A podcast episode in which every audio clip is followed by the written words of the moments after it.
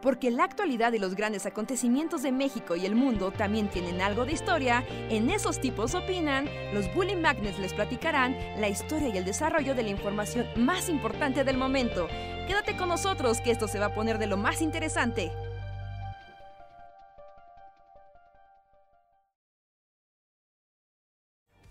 Hola, hola a todas y todos, sean bienvenidos a una noche más con el Bully Podcast, esos tipos opinan, con nosotros los Bully Magnets, que somos los tipos que opinan, platican con ustedes, hablan de cosas random y los deprimen y alegran en igual proporción. ¿Cómo están? ¿Cómo están todos? Cuéntenos cómo pasan esta noche de jueves. Gracias por conectarse una vez más. Yo soy Andrés.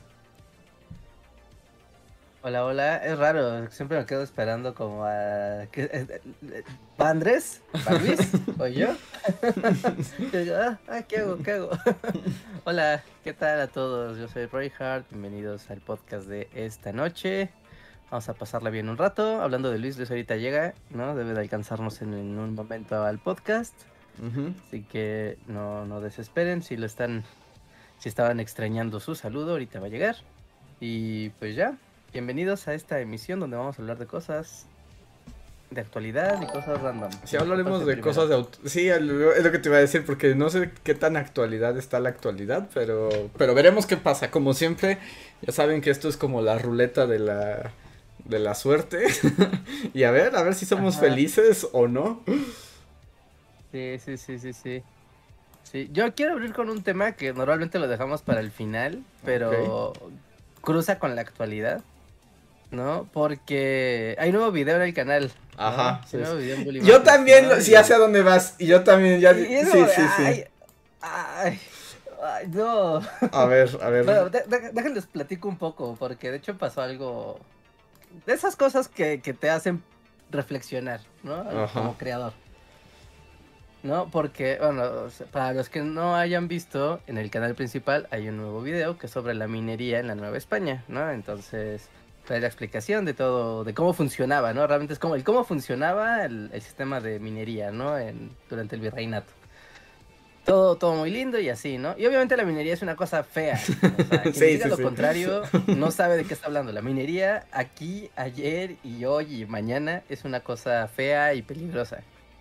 ¿No? Y pues bueno, ¿no? Tocaba, nosotros ya tenemos como la agenda de videos como ya con mucha antelación programada de qué qué temas van y cómo va, vamos a estar trabajando, ¿no? Entonces coincidió, pues, que tocaba el de la minería, pero, pues, para los que no sean de aquí de México, y seguramente, eh, y, puede que también lo, estén, se hayan informado, ¿no? Que aquí en México pasó una tragedia muy fea ya hace una semana, ¿no? Que una mina de carbón, pues, colapsó y, pues, hay 10 personas ahí atrapadas y pues está haciendo todo para rescatarlas, pero pues bueno, no, no deja de ser que pues es un súper drama, ¿no? Esas cosas y el tiempo cuenta y pues es muy desgarrador, ¿no? Porque aparte de morir en una mina o estar atrapado en una mina, pues es una cosa que yo solo la imagino y, me da escalofríos, ¿no? Y, y, coincidió con que tocaba pues un video sobre minería y de alguna manera, o sea, alguien me como que me, me comentó así de, ah, oh", y de hecho en los comentarios también lo pusieron, ¿no? Como de, ay, oigan, pero, o sea, pues es como hablando de la minería, ¿no? De lo que está pasando, es como subirse al tren del mame en mood historia. Y yo así de, no, no, no, es coincidencia. Es completa coincidencia. Porque siempre hemos dicho aquí es que Bully no sabe aprovechar los trendings. Realmente fue una coincidencia cósmica. Una triste coincidencia cósmica. Y es una coincidencia fea porque, o sea, como que también hay que decirlo, ¿no? Estaba un poco la tentación de hacer como la mención a, ¿no? O sea, sí, ¿no? Como la mención de, en la parte donde es peligroso, ¿no? De pues la gente entraba a las minas desde ese entonces, y pues de que tú salieras vivo, eso. Pues un poco, sí, sí, o sea, no se dice explícitamente, pero, o sea, pues ahí queda claro que era lo peor que podía pasarte. sí, o sea, te asumen, hasta se asume, ¿no? Pero, pues hacer como el gag, o sea, como el, ah, claro, como ahorita está pasando aquí en México. Sí, bueno, eso ya era demasiado, ¿no? O sea, y es como de, no, pero es que es feo, o sea, y es como, al menos así como onda ética, ética de, divulgador o de creador de contenido, No, fue como de, o sea, no, porque aparte, uno, está bien baratote hacer, colgarte de una tragedia de ese tipo. No, la neta está bien feo. Dos, o sea, ya viéndolo con ojos ya más prácticos, es como de, pues estas cosas pasan, ¿no? O sea, quien ve este video en cinco años, seis años, pues tal vez va a decir como de a qué fregado se está refiriendo. Sí, sí, sí. O gente de otros países, pues también como qué fregado se está refiriendo. Pero, pero sí me hizo pensar, ¿no? Sí me hizo sentir como raro. Pues fue una coincidencia. Yo más bien, yo no lo vi tanto en ese aspecto. Yo más bien vi como, como la gente que ponía en los comentarios del video como, oh, qué mal estaba la minería en la Nueva España, ¿no? Y así como, oh, esos tiempos tan oscuros. Y yo así como, dudes, miren las noticias, está igual de horrible. Porque además, y bueno, aquí entra un poco el bajoneo. También, o sea, los accidentes en las minas pasan, han pasado y seguirán pasando mientras existan minas, ¿no? Pero no sé si han visto los reportajes de las condiciones de esta mina en la que ocurrió este accidente. No inventes, es, o sea, ¿cómo no mueren más? O sea, las condiciones son terribles. O sea, de, trabajo, de seguridad, de salud. O sea, todo, todo está espantoso. Es lo mismo que así en el virreinato, nada más que ahora con foquitos. Pero es exactamente, ah, eh, o sea, las condiciones son espantosas. Sí, sí, sí, pues lo que le llaman casi, casi como minería artesanal. ¿No? Que aquí también hay que como matizar, ¿no? el, cómo funciona. Pues ahora sí que mira, depende de qué extraigas, es cómo funciona y qué tan importante es como mantener la, la imagen, ¿no? De las empresas que hacen esto. Estamos hablando aquí de una mina de carbón. Y es como, pues el carbón es lo más barato y es como lo más pues, lo rudimentario, ¿no? O sea, y donde los pozos se acaban relativamente rápido y donde no hay como tantas normas de seguridad por, por, lo mismo de lo barato que es lo que se vende, ¿no? Que es en este caso el carbón. o sea, si es barato, la vida de los mineros vale menos. o sea, pero quien tiene la mina, como tampoco, eh, comillas, o sea, porque obviamente gana muchísimo dinero alguien que tiene una mina y así venda carbón. Sí, no, pues es un negocio millonario desde tiempos inmemorables. No, o sea, pero como, como el nivel de inversión no es tan alto por mina, es como de, ah, pues no pasa nada, ¿no? En cambio, si tú vas a, a una mina de plata, o una mina de oro, o una mina de otros metales, como de hierro, ¿no? Que tienen estos procesos industriales masivos, donde vamos a perforar el cerro completo, y va la maquinaria y todo esto. O sea, no digo que esté más padre y que sea menos peligroso, pero como es un proceso industrializado más complejo, pues sí requiere, o sea, pues hay más inversión de dinero y hay más observación y hay más organización eh, de los trabajadores y digo, no, no voy a meter a la autoridad aquí de lo, de lo mucho o poco que puede estar interesada. Pero pues en un pozo de carbón que es un hoyo mugroso a mitad del desierto, donde pues nada más le dices a tu compadre Jacinto que se meta, ¿no? Y cuando salga le vas a dar 200 varos, ¿no? Y pues nadie va a hacer preguntas, pues es donde pasan estas, estas cosas que pues claramente no deberían de pasar bajo ninguna circunstancia posible. Es un abuso absoluto, o sea, ser minero siempre ha sido como una de las profesiones pues más peligrosas y más gandallas, ¿no? O sea, porque... O sea, yo me... Así, vayan al Museo de la Mina en Zacatecas. y cuando te meten a la mina y justo tienen una exposición así como con como con, como con monos de tamaño real, como de así eran las condiciones en la mina virreinal, y así como sácatelas. Era de como, no inventes, y ahí te ponen hasta todos se morían a los dos años de trabajar aquí. Ajá, ¿no? Sí, sí, sí. Todos morían porque les cayó una piedra o morían intoxicados. Qué loco, ¿no? Sus pulmones se echaban a perder y trabajaban desde niños chiquitos. Los niños también morían, no lo olviden. has preguntado cómo sacaron metales de un agujero tan pequeño? Sí, sí, sí, no, las minas son horribles, son horribles. Y está bien feo, pero bueno, ahí coincidió, ahí coincidió Reinhardt. No te sientas mal, no te subiste al tren amarillista. Y... Sí, sí, sí, ¿no? pero queda ahí, ¿no? Queda ahí. La... amarillista? Hola Luis, es que... Hola Luis. No sé si viste las noticias de que hubo un accidente en una mina Hace. Aquí, ah. aquí en México. Hace, ¿Aquí en México? Sí, sí, aquí en México hace unos días hubo un accidente en una mina. Y entonces Reinhardt subió su video de la minería y entonces le dijeron que si se estaba subiendo al tren amarillista, pero pues fue una coincidencia cósmica. No, no sabía, ¿dónde fue el accidente o qué? En Coahuila. ¿No? En Coahuila, en Coahuila eh, se eh, colapsó, no, no, no colapsó, se inundó una mina de carbón. Entonces estaban picando y pues picaron, supongo, lo que era un manto acuífero, se inundó la mina y pues quedaron 10 personas ahí atrapadas y llevan una semana tratando de sacarlas y pues no lo han logrado. Y pues es, ya sabes, bueno, ya sabes, es el drama de, de pues ver si las logran rescatar a tiempo. Sí, ya. Órale, no sabía. Pues. Pero, no, bueno, sí, no, no, no, nunca nos colgamos de los trenes de mame, ¿no? No son como coincidencias cósmicas. sí. ¿Recuerdan? Hubo, o sea, ha habido algunas veces en Bully que ha pasado por coincidencia cósmica. ¿Como Japón? La que más, la que más recuerdo fue la de Japón. Yo sé, cuando hicimos el bloque de, de Japón, y justo el día, o sea, al siguiente día que salió el video de de Dante Japón fue el terremoto que ocasionó el, el pues, ¿cómo se llama? El desastre, desastre nuclear de... Fukushima. Sí, sí, fue exactamente al día siguiente. Entonces pues fue como Japón, Japón, Japón, Japón, búsquedas de Japón hasta arriba. Y es como de, ay, Dios mío. sí, ahí no sé qué tanto cuenta, porque tú subes un video y es como el Japón feudal. ¡Qué bonito! Pero. Sí, sí, sí, ya que estamos hablando de Japón. Ajá. es que se nota como eso, ¿no? Como... Ajá, sí. Puede ser mal interpretado, pero no, siempre ha sido coincidencia. Lo malo es que coincide con desastres. Eh.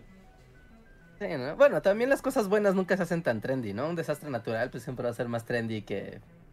No sé, ¿no? O sea, me... ¿se acuerdan cuando, ya hace muchos años, que cuando descubrieron la partícula de Dios, ¿no? El bosón de Higgs. Ajá. Que era como la noticia más guau así, así del planeta. Que además hasta... El científico más guau. Pero como súper mediático también, ¿no? Hasta ahorita que lo mencionas, porque así se le... La partícula de Dios. O sea, eso estaba así como de tabloide, ¿no? Mm. Estaba hecho a modo... ¿Y, ¿y era la partícula de Dios? ¿Por qué era la partícula de Dios? Porque según iba a servir para explicar los misterios del origen del universo. Ah, los orígenes más elementales eh, de la materia. Sí, no, esos, o sea, sí, esos, nombres son como el J. Jonah Jameson del mundo, así como partícula de Dios, les me encanta. Sí, primera plana, partícula de Dios. O amenaza. O amenaza, sí. O amenaza. Pero sí, sí, ese, ese, ese título vino de J.J. Jameson. Pero del mundo, ¿no? ¿Quién es el J.J. Jameson global? ¿A quién les pone nombres a esas cosas? Mm. Sí, un güey como de la BBC o algo así, de BBC. Pero, sí. Tiene una historia interesante lo de, o sea, la cobertura de prensa del bosón de Higgs tiene una historia que les puedo compartir rápidamente. ¿No? Porque en el CERN, en este centro de investigación, pues ya sabían, ¿no? De hecho ya tenían como, como muy bien calculado las predicciones del, experimento, ¿no? O sea, había tres posibilidades del experimento, al final descartaron una y solamente había como dos posibles resultados del experimento. Y entonces, pues como solamente se iba a hacer una vez la, la gran prueba, el gran día, eh, la gente del mismo centro de investigación llamó a prensa, pero desde semanas antes, ¿no? Y para hacer como toda la explicación de qué iba a pasar, o sea, de, miren prensa, esto, no entienden ustedes, pero neta, esto está bien padre. Y van a pasar cosas. Y entonces como que hubo eh, semanas o mes y fracción de preparación mediática para decir, miren, va a haber dos escenarios. Entonces, en el momento en que nosotros demos, tengamos el resultado, obviamente no va a ser al instante porque hay que analizarlo, la, la, la. Pero hay una fecha de la entrega del reporte final, ¿no? Y entonces ahí ya se va a hacer como la, pues, la gran cobertura pública, ¿no? Porque va a ser la primera vez que se va a saber. Entonces queremos que ese mismo día esté como el equipo de prensa A de pasó tal cosa, la partícula de Dios. O opción B, y... La partícula del diablo. Ajá, sí. Tenían dos opciones. Ajá. y ya tenían como lista la cobertura con titulares, con, ya sabes, explicaciones, imágenes, esquemas, la la la, ¿no? Entonces como que mm, toda la cobertura mediática fue algo planificado con mucha antelación, cosa que es rara, porque los eventos periodísticos pues suelen ser como, pues, inmediatos, rápidos y de cobertura, pues como muy, muy espontánea, ¿no? O, sí, o sea, pues estás esperando el hecho, pero aquí no, aquí tenían, va a pasar tal cosa de estas dos. ¿No? está bastante padre. De hecho, ahorita si usted. No sé si todavía sigue existiendo. Pero en Netflix había un documental sobre el bosón de Higgs. Pero es que ahorita ya hay como. Si le pones bosón de Higgs o partícula de Dios. Y te salen 80 documentales. Sí. ¿No? Y como no te deja acomodarlos por fecha. Pero hay uno que es viejísimo. Que de hecho habla de ese acontecimiento, ¿no? Y el documental termina justo con el.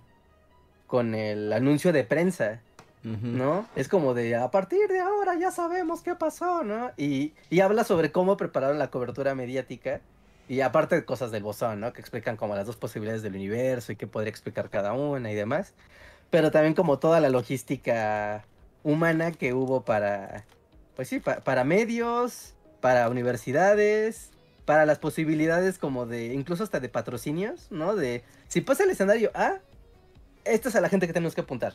Si pasa el escenario B, esta es a la gente a la que le tenemos que decir como con más ímpetu, ¿no? O sea, fue algo extremadamente bien calculado. Y aún así, y aún así, o sea, el evento magno más sobresaliente del siglo XXI, y no se compara a un desastre natural como pues, un huracán o un terremoto. Pues es que no tiene, no tiene impacto o sea, el mismo nivel de impacto en la vida real de las personas, ¿no? O sea, que tú conozcas el bosón, pues no va a cambiar tu mundo. En cambio, si llega un huracán y se lleva a tu casa, pues claramente es lo que te importa. Yo lo que también sabía de la, como todo este evento que fue mediático del bosón, justo, ¿no? Que lo prepararon porque, o sea, realmente fue un acontecimiento para la ciencia, ¿no? O sea, realmente marca un antes y un después en, la física. O sea, sí lo hace.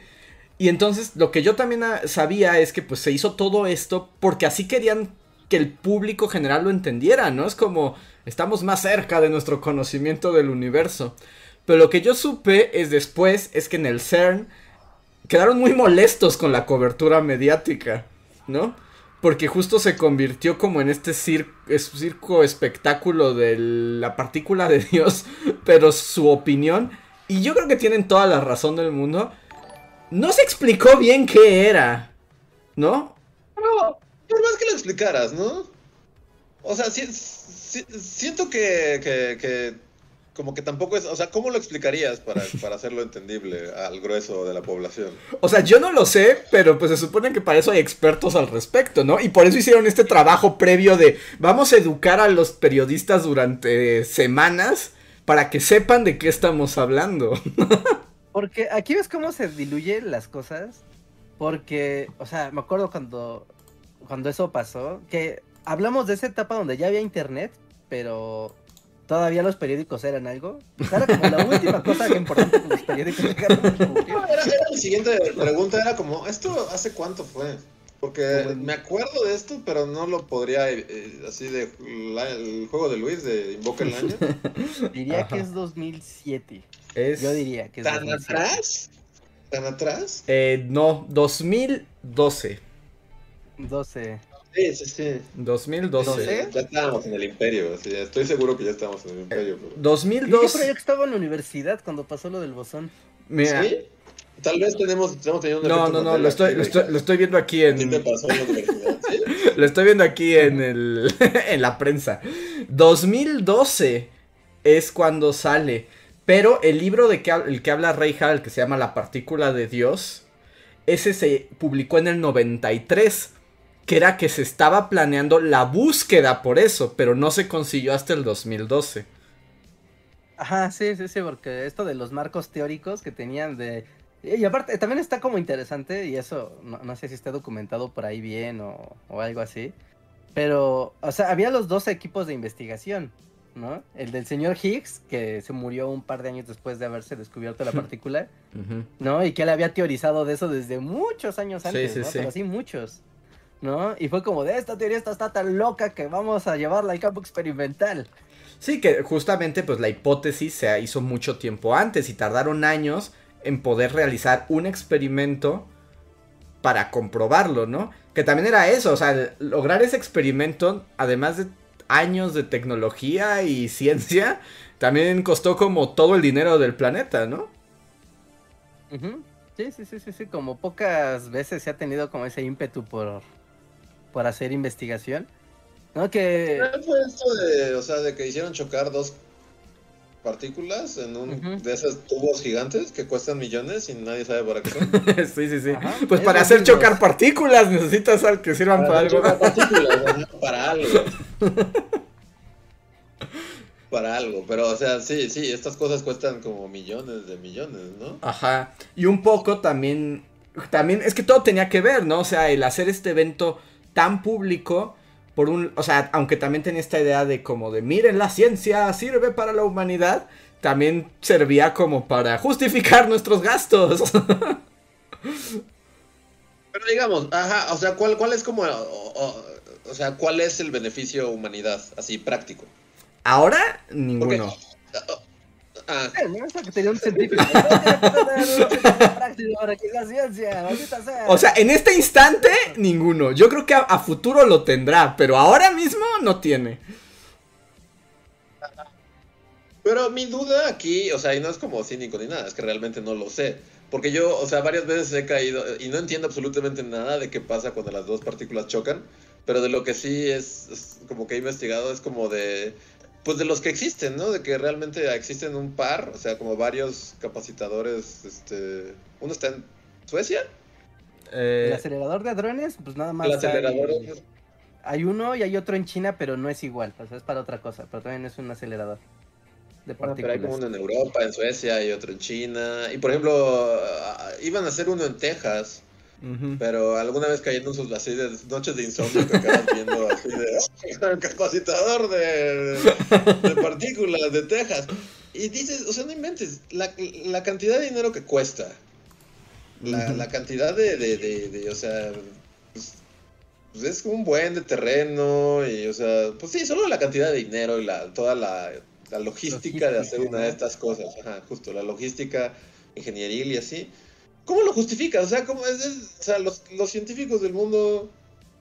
Eh, o sea, ¿cómo lo justifican justo ante, por ejemplo, los gobiernos como Estados Unidos, que, pues, o sea, no tiene como, como, como cosas, por ejemplo, militares que tal vez se puedan usar. O sea, es que seguro va a...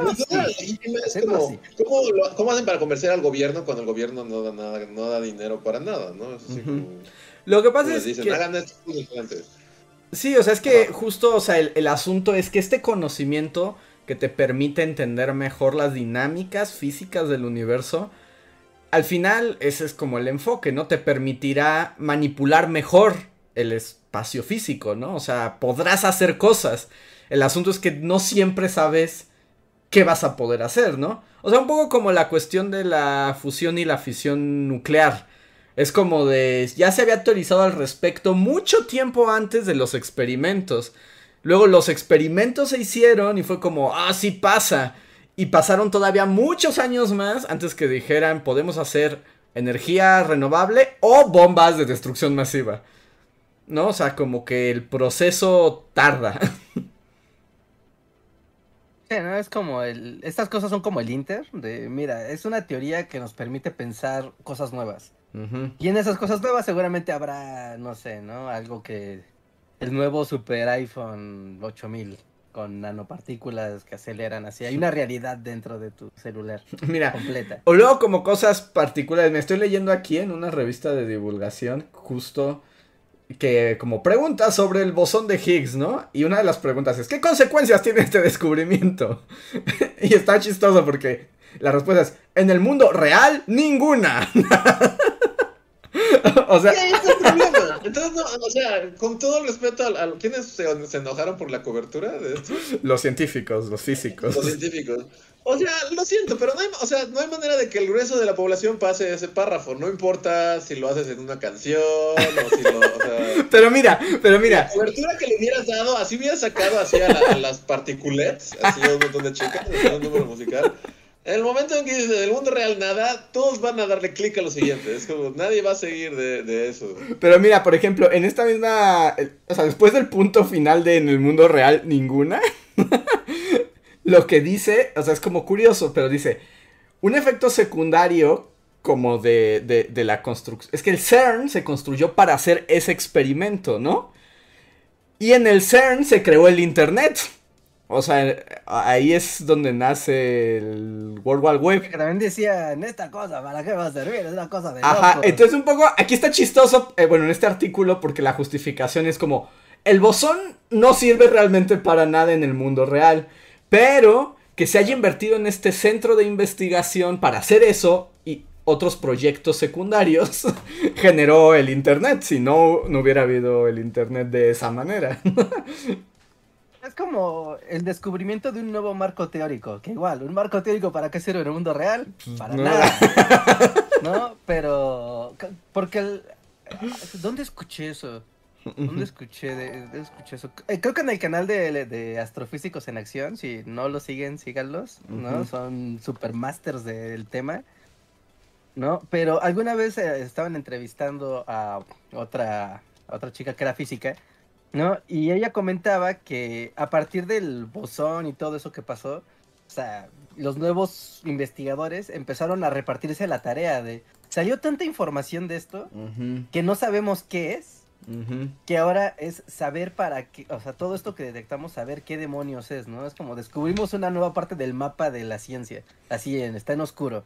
Entonces no sabemos qué podamos, qué, qué podemos llegar a descubrir y lo que es interesante es que al tener un nuevo marco teórico sobre el funcionamiento de las partículas, con una certeza, o sea, ya no estás como de, ay, pues tengo el marco teórico A y B y hay que hacer dos investigaciones y a ver qué, sino ya tenemos la certeza de que este es el marco real, ¿no? Comprobado.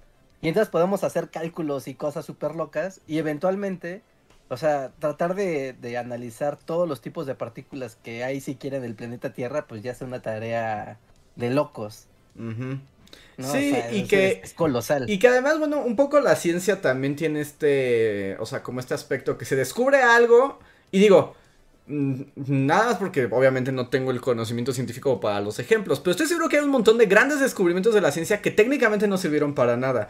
Pero incluso el hecho de lograr descubrirlos crea como otros caminos y otros descubrimientos que son más útiles en el sentido práctico de la vida, ¿no? Es, es como esos de, se desarrolla tecnología para lograr un experimento, pero en realidad esa tecnología termina siendo la mejor tecnología para hacer helados sabrosísimos, ¿no? Entonces así como, ok, esta tecnología no era para eso, pero es como derivada. Entonces, según yo, siempre también se va como... O sea, seguramente el simple hecho de construir el colisionador, o sea, ha dado un montón de ideas para tecnología nueva, ¿no? O sea, no soy experto como para enumerarla, pero seguro ha pasado así. Pero no sabemos que el boss. Sí, pero sí. No sé, tal vez debían echarle más ganitas, ¿no? ¿Tú no crees que hubo manera de hacerlo bien esa cobertura? o sea, bueno, no sé, yo no vi la cobertura de, del bosón de Higgs y así, pero. No sé. Siento que, o sea, obviamente estas cosas revolucionan el mundo de la ciencia y así, pero pues hay ciertas cosas que nomás la gente no va a cachar, ¿no? Así como... no, lo vas a hacer, no, lo vas a hacer igual emocionante que si el huracán, no sé, que si se cae la torre Eiffel así porque le cayó un asteroide, o sea, hay cosas como más trendy y cosas que, pues la ciencia nunca ha sido trendy, ¿no? Y nunca lo será. Es como... y calzada, ¿no? es importante y obviamente cada descubrimiento, como ustedes dicen, nos acerca más al camino de, lo que sea. Pero la gente, a la gente no le importa, a la gente nunca le ha importado y no le importará, ¿no? Lo más cercano a que la ciencia se hiciera algo trendy fue con la serie de Rick and Morty y rápidamente se volvió la comunidad más tóxica y horrible de internet. Es lo mejor que te puedo ofrecer. es que pues el conocimiento científico, o sea, requiere... O sea, para realmente entender también su belleza, o sea, sí necesitas como... Um, como más especializarte en más, ¿no? O sea, sí necesitas como mucha más información.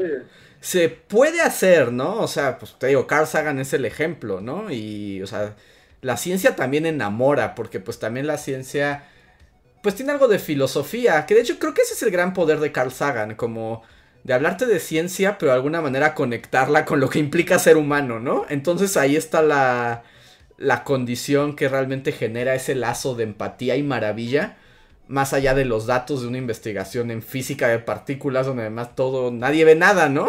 Son puros como... como datos así.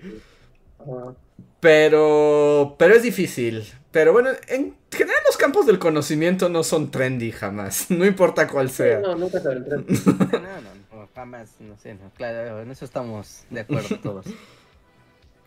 Pero, pero pues bueno, son sus maneras. No sé, no sé. Habría que preguntar a la gente del CERN qué tanto, qué, qué es lo que más les molestó de la cobertura de la partícula de Dios. Seguramente eso es lo que más les molestó. Que luego también son medio nefastillos los científicos en el sentido de eso, de que no, no quieren conectar con la gente normal y les molesta como que se llame partícula de Dios, ¿no? Es como, no, es el bosón Higgs 47Z 4 y es como, a nadie le importa. Mira, ¿quieres o no? Es que eso es un... Otra vez de es que la verdad es que si es así, ¿quieres generar impacto o no? Este es el camino, partícula de Dios. ¿No te gusta? Entonces no anunciamos nada. Y te quedas con tu voz 28735. Es difícil, o sea, es difícil y bueno, o sea, en nuestro campo que es la historia no es muy diver no, no es muy diferente, ¿no? Eh, aunque tiene el nivel del chisme que puede ser más atractivo, pero pero... Y generalmente, o sea, como su equivalente es justo hacer clickbait chismoso, ¿no? Ajá. Así como de... Otro de los clickbait...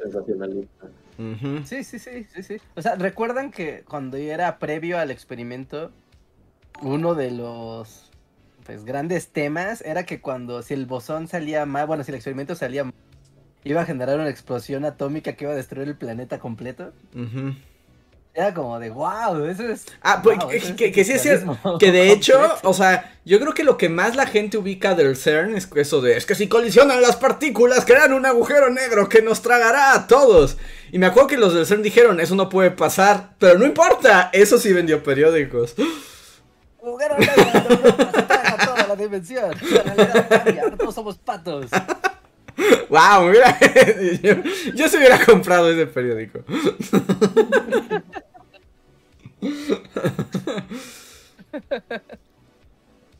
Yo, me, justo me acuerdo que ya estábamos en el imperio.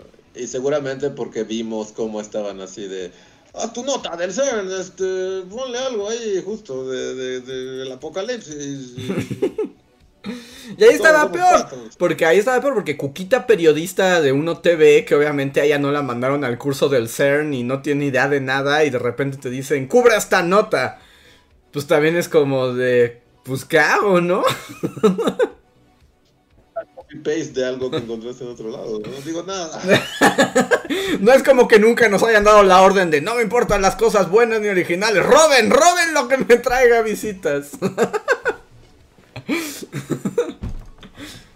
como no han robado nunca. ¡Roben! Tienen mi autorización para robarse todo lo que pueda ser robado. Sí, porque hay veías como la ¿cómo, cómo decirlo? La, cómo se iba destilando, ¿no? La información, ¿no? O sea, porque mm, recuerdo haber tenido el periódico El País en ese momento del Día del Bosón y eran hojas, o sea, estaba en era primera plana, artículo de páginas centrales y no era pues toda páginas centrales, no eran varias páginas. Y y era una cosa que la leía así, era como que no entiendo un carajo de lo que estoy leyendo. ¿No? Como que esto sí fue el copy de prensa del CERN y órale. ahí lo tiene. Qué bueno, digamos, si, tenemos que darle algo de crédito a la cobertura de prensa, es que aún recordamos a la partícula de Higgs. Tal vez ninguno de aquí entiende qué hace, como para qué sirve o qué pasó. Pero por lo menos recordamos su existencia. Eso es como punto para la campaña. Sí, ¿no? Se le dio todo. Y conforme ibas viendo otros periódicos, ¿no? Como más, así que pues medios más chungos. O sea, obviamente hubo gente de, de periódicos internacionales, pues estuvieron en la cobertura del evento en vivo, ¿no? y, les dieron el pack de prensa y todo. Y eso pasó a los a los periódicos nacionales y después a los, a los nacionales de medio pelo y luego a los regionales. Y ahí es donde termina degradándose a agujero negro, partícula de Dios, Dios nos abre, descubre página 3. Y una borra. Sí, sí, sí, también es cierto, también es cierto.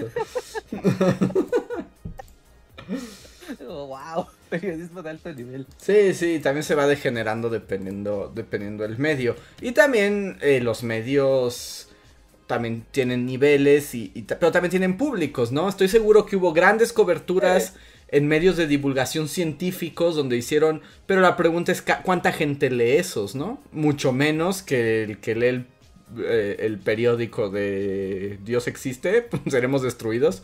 O sea, claramente cuando vamos a puro, ya el puro cantidad, ya es muy distinta. O sea, no me quiero imaginar qué puso el periódico El Gráfico el día del bosón de Higgs. no lo sé. ¿cuál, ¿Cuál, fue su, su primera plana de, de algo así, ¿no? ¡Ay, nanita!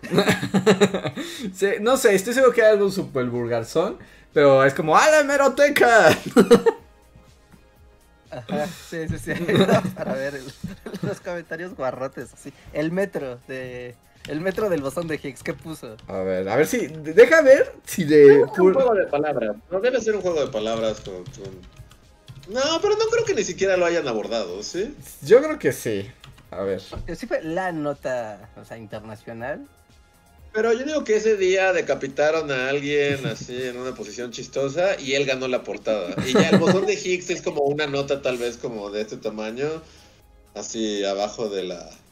Usted, en la última página del periódico.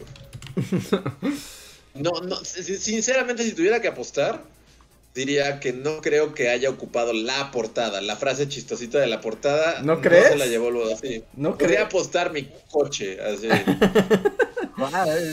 lo, peor es que es una apuesta bastante razonable la que estás haciendo. Que ese día, es que, pues sí, generalmente la portada se la lleva el güey que se murió y crea como un juego de palabras chistosos, ¿no? Habría que buscarlo. No creo que ese día haya sido diferente. No creo que ese día hayan dicho, como está esta nota de un güey que se murió ahogado en manteca, o oh, oh, el botón de Higgs, y que el redactor del metro haya dicho, nos vamos con el botón de Higgs, no creo. Yo siento que sí lo hicieron, pero el problema es que estoy buscando y por lo menos en internet no está disponible esa información. Va a haber que ir a la hemeroteca, ni modo, así. Vamos a llegar. Solo para el morbo de, solo para el morbo de ese periódico. Todo un día invertido en ir a la hemeroteca solo para ver si, tiene razón aquí. Pues así. A ver, el gráfico del 7 de julio de 2012. ¿Ese fue el 7 de julio? Ah, es el 7 de julio de 2012. Bueno, según veo, es que es el día que se descubrió, pero no necesariamente es el día en que se hizo la cobertura de prensa. ¿No? Es que ese es el, tema. ¿Qué día fue de...? Si alguien en el chat lo, encuentra, por favor, pase el dato. sí, sí, estará, estará bueno. Yo digo que viven muy, muy dentro de... O sea, los vi así súper dentro de su mundo ñoño para pensar que el gráfico le dedicó la portada al bosón de Higgs. Sí, era así como, wow. Por eso la comunicación sale mal. Porque gente así es la que hace.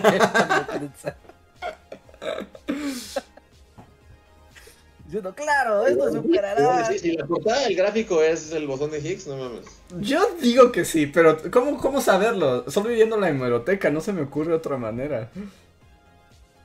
Uh... Sí, sí, sí si tuviera la fecha. si alguien de nuestro público trabaja en la hemeroteca, puede sacarnos de la duda. Sí, por favor. Si alguien está en la hemeroteca, tiene acceso, ya tienen tarea, por favor. ¿Qué fecha es? ¿Otra vez? 7 de julio de 2012. O sea, parece el día del descubrimiento de, del bosón. No, sí, solo en la hemeroteca, no hay manera de saberlo por internet. ¿No hay una hemeroteca digital? Sí, es que sí hay. Sí hay, sí hay, pero pues es que está canijo. Si no tienes la fecha exacta, la verdad es que está bien difícil encontrarle. No, pero debe ser esa la fecha. Sí, sí, sí, si ves una nota ahí de que diga partícula de Dios y lo que sea, es... Es que fue ese día. Ajá. Ahora lo quiero buscar, ¿verdad? Tengo así como la, la necesidad. Ya así como, miren el podcast, voy a pasar toda la noche buscando esto. La portada de los periódicos más guarros del planeta. El día del bosón de Higgs. Necesitamos saberlo. Pero bueno, eh, aprovecho esta pausa para agradecer a todos los que nos escuchan el día de hoy. Y les recuerdo que si quieren participar con nosotros, apoyarnos y ya sea comentar o cambiar el tema de conversación, pueden hacerlo de distintas maneras. La mejor es el super chat, un pequeño donativo que nos hacen ustedes, nos escriben algo y nosotros lo contestamos sin este sin duda alguna. También pueden usar el super gracias, que es lo mismo en videos pasados, que también leeremos en un momento.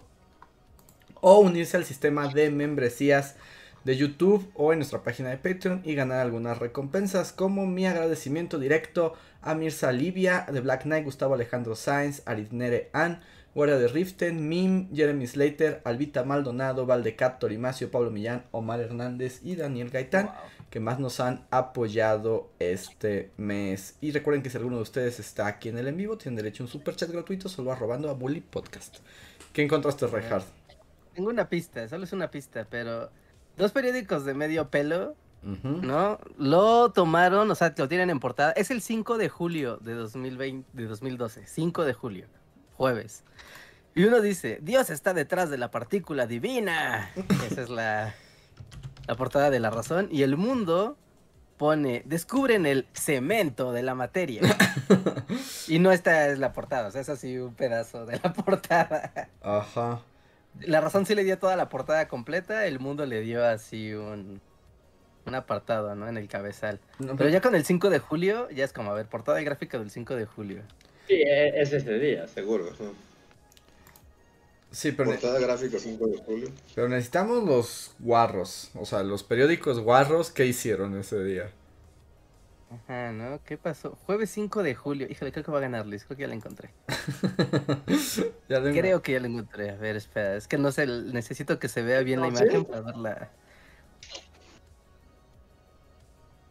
Híjole, a ver. Saña sin fin. Le cae la muerte en forma de árbol. No, pero dice, AMLO y empresarios apoyarán a jóvenes. No, no, no, no esto es de, no. es de 2012. Eso no es 2012. Sí, no, esto no puede ser de 2012. Sí, no. Qué difícil es encontrar portadas de periódicos viejos. Ajá. De hecho, estoy aquí en la Hemeroteca Nacional y ni siquiera veo que, o sea, como que tienen periódicos oficiales, pero no tienen los periódicos guarros, o sí los tienen, ¿alguien sabe? ¿No tienen registro del gráfico? ¿Para qué, ¿Para qué están ahí? ¿Quién, los ¿Quién los necesita? Pero bueno, lo tendremos que buscar aparte, porque si no nos vamos a clavar aquí en una búsqueda infructuosa. Será el podcast menos interesante para el público. Ajá, porque nos van a ver así horas así como metidos en internet, en silencio. No sigues buscando en internet la portada de un periódico viejo. Si alguien tiene acceso a hemerotecas y así, Ayúdenos a solucionar esto. Sí, por favor. Lo necesitamos. Necesitamos llegar al fondo de este, de este asunto. A ver. sí, sí, sí. Este, voy a leer algunos de los superchats que han llegado, ya tenemos unos cuantos, entonces si quieren decirnos algo, recuerden que lo pueden hacer aquí, anímense y a ver a dónde nos llevan. Mario Alonso es el primer superchat del día que dice, tema feliz, ¿les gusta Bob Esponja? Peli y los quiero mucho, supongo. O T3LQM, no sé si es una clave o, o, trató de escribir TQM, pero salió mal en el teclado. Pero eh, Bob Esponja, ¿les gusta Bob Esponja? Eh, ah, o sea, no, no es mi cosa favorita. No. Supongo que me, me inclinaría más al. No, es que como que en este mundo ya no hay escape de Bob Esponja, ¿no? Es como esas cosas que tu abuela sabe quién es Bob Esponja. ¿No? Sí, sí, sí. Bueno, más bien yo estoy familiarizado como con su. Pero nunca me, me gustó, nunca, o sea. Pero, ah, o sea, como, como fenómeno no me desagrada. O sea. Ajá. Que esté ahí no me molesta, pero no, no podría decir que soy fan de Bob Esponja. ¿Tú, Reinhardt? Me gusta, pero no soy tan conocedor del esponjaverso. Sin embargo, o sea, tiene algunos capítulos que neta sí son comedia pura y son divertidísimos. Pero igual, como que tiene este efecto de que ya duró tanto, tanto, tanto Bob Esponja, que es hasta difícil hablar de... En el capítulo tal pasó lo que sea, es como, güey, podría ser, o sea, podría ser que sí o, que no. Pero sí, a mí me gusta Bob Esponja, me agrada el Bob Esponja. Yo diría que me gustaban mucho las primeras temporadas, pero después le perdí el le perdí el hilo. Yo creo que las primeras dos, tres temporadas sí me gustaban. Y después dejó de gustarme. Que también hay que decir que ya a nosotros nos tocó Bob Esponja como en la recta final, ¿no? de, como de las caricaturas de nuestra época. Digo que yo siempre cuento esto, pero yo recuerdo que yo estuve presente el día que se estrenó Bob Esponja. O sea, yo vi el estreno mundial de Bob Esponja. Y ya estoy viejo. Y, pero me acuerdo perfectamente y ya no estaba así como súper niño, ¿no? Estaba entrando a secundaria, ¿no? No me acuerdo que era como esa transición entre secundaria, en primaria y secundaria que inició Bob Esponja. Entonces... Secundaria prepa, tal vez yo lo vi más como... Fue en el 99, ¿no? Ajá, sí. Sí, según yo también ya era como hacia la prepa. Sí, no, no creo. No, no, era, era, inicio de, era inicio de secundaria. A ver, a ver, el 99, sí. Ah, sí. Sí, sí. Inicios de secundaria. Sí, porque en mi prepa ya, o sea, en, mis años de prepa Bob Esponja ya era un súper, o sea, ya era muy conocido, ya había mochilas y cosas, o sea, ya, ya, ya era una, ya había sido parte de tu vida un buen par, un buen par de años. Ajá. Ya había lapiceras de Bob Esponja. sí, exacto. O sea, ya, eso ya había sido un boom. Pues si yo... pero no, bien, bien por Bob Esponja. Mm, yo like. Aunque a mí me molestaba que Bob Esponja como que no deja de ganar. Mejor caricatura de Nickelodeon. O sea, como de Bob Esponja, siempre. Nadie le competía en tiempos donde te echaban Smile en los Nickelodeon Choice Awards. so, ah, ¿Tú eres como que se llaman con los Oscars, pero con los Nick Awards? Hace mucho tiempo, pero era así como, han salido muy buenas caricaturas. ¿Quién ganará? Bob Esponja. Y es como, maldita sea. ¿Puede un año no ganar Bob Esponja? Pero ya, eso ya fueron también muchos ayeres. Estoy hablando de, de la historia antigua. Sí, sí, sí, sí. O sea, tienen algunos capítulos que son increíblemente divertidos, ¿no? Así seas adulto y los veas, es muy, muy divertido. Y tienen, pues, bueno, es una caricatura, tan larga que, pues, también tienen muchos que son súper... Ah, ok. Sí, supongo que había que llenar de que ya son más años siendo como un producto que fabrica un algoritmo que algo que, que fue hecho con amor y que... Sí. Ajá, también es que ahorita se sigue haciendo Bob Esponja y su creador pues ya, ya falleció, ¿no? Hace un rato. Aunque él ya no estaba involucrado desde hace mucho tiempo. Él nada más trabajó en las primeras temporadas y dijo, al demonio, ya me largo de aquí. igual, igual que los Simpsons. Sí, sí, sí. No es por desviar la conversación a algo que me sea familiar ni nada, pero. no inventes. El otro día, o sea, como que quedé así, como que pasaron los Simpsons frente a mí, después de hace siglos de no verlos. ¿Y qué pedo? O sea, los nuevos capítulos de los Simpsons. Bueno, y ni siquiera si son nuevos, tal vez era un capítulo así de 2017, pero es algo tan ajeno, así como tan ¿Ustedes ya no han visto los Simpsons así como recién 2019 Simpsons? Mm. Que random de repente estés esperando así en una sala de espera y pasen frente a ti y digas, ¿qué es eso? Sí, me ha pasado alguna vez, o sea, no, nunca me he sentado a verlos, pero como tú dices que te los topas y también me generan como abyección, ¿no? Es como algo extraño, ajeno, como si fuera de otro planeta, como Cthulhu, es como, ¿qué es eso? Como un amigo que desconoces. Ajá, también. Pues, están ahí, pero esto no es el, esto no es el show que yo veía. sí, sí, sí, Hasta algo que me molesta, bueno, me molestan muchas cosas, pero algo que me molesta de los nuevos Simpson, eh, cuando veo clips o algo así, es que ya los únicos que tienen como el estilo de dibujo Simpson son los Simpson originales, ¿no? Pero ya todo el resto del mundo Simpson están dibujados diferentes. O sea, como que tienen más detalles, tienen pómulos, tienen, o sea, pero todos los demás, entonces ya ellos son los únicos que parecen que viven en un universo alternativo. Sí, yo el último capítulo que recuerdo haber visto completo y que me quería arrancar los ojos y no es como de boomer, de ah, eran mejores, sino porque legítimamente estaba viendo una cosa que era un qué chingados estoy viendo. Y era un capítulo de Los Simpson donde el gordo de la tienda de cómics se enamora de la mamá de Skinner. Y son pareja. y ese ya es viejo, y ese ya es viejo. Cuando los veías aferrado a que esto iba a mejorar alguna vez, ¿no? Es viejísimo, o sea, viejísimo ese capítulo, pero sí, o sea, ya tenía full esa onda rara. Y era muy malo, o sea, ¿te gustaron los Simpsons o no? Como qué cosa tan extraña y desagradable estoy viendo. Yo vi uno, y también pedazos, también, igual también ya está bien viejo, supongo que sí por el tema donde Lisa escribía algo así como un Harry Potter. Como que Lisa escribía su novela de fantasía. Y, y era así como, ¿qué fregado estoy viendo? No, no sabes como, ¿what? No, no, no, entonces, bueno, o sea, sí, yo, yo vi uno, no sé de qué temporada sea, y la verdad es que lo vi como igual, así, porque fue como, qué chingados, así como como ver un extraterrestre que tu cerebro no lo comprende. Sí, sí, sí.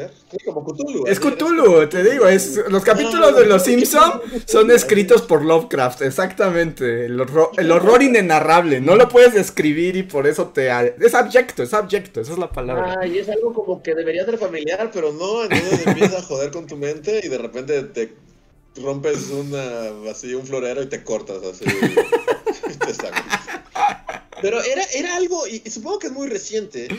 Por lo que entendí, era como un musical, que aparte siempre lo dije como, bueno, los, los musicales de los Simpsons no eran mi cosa favorita. Ajá.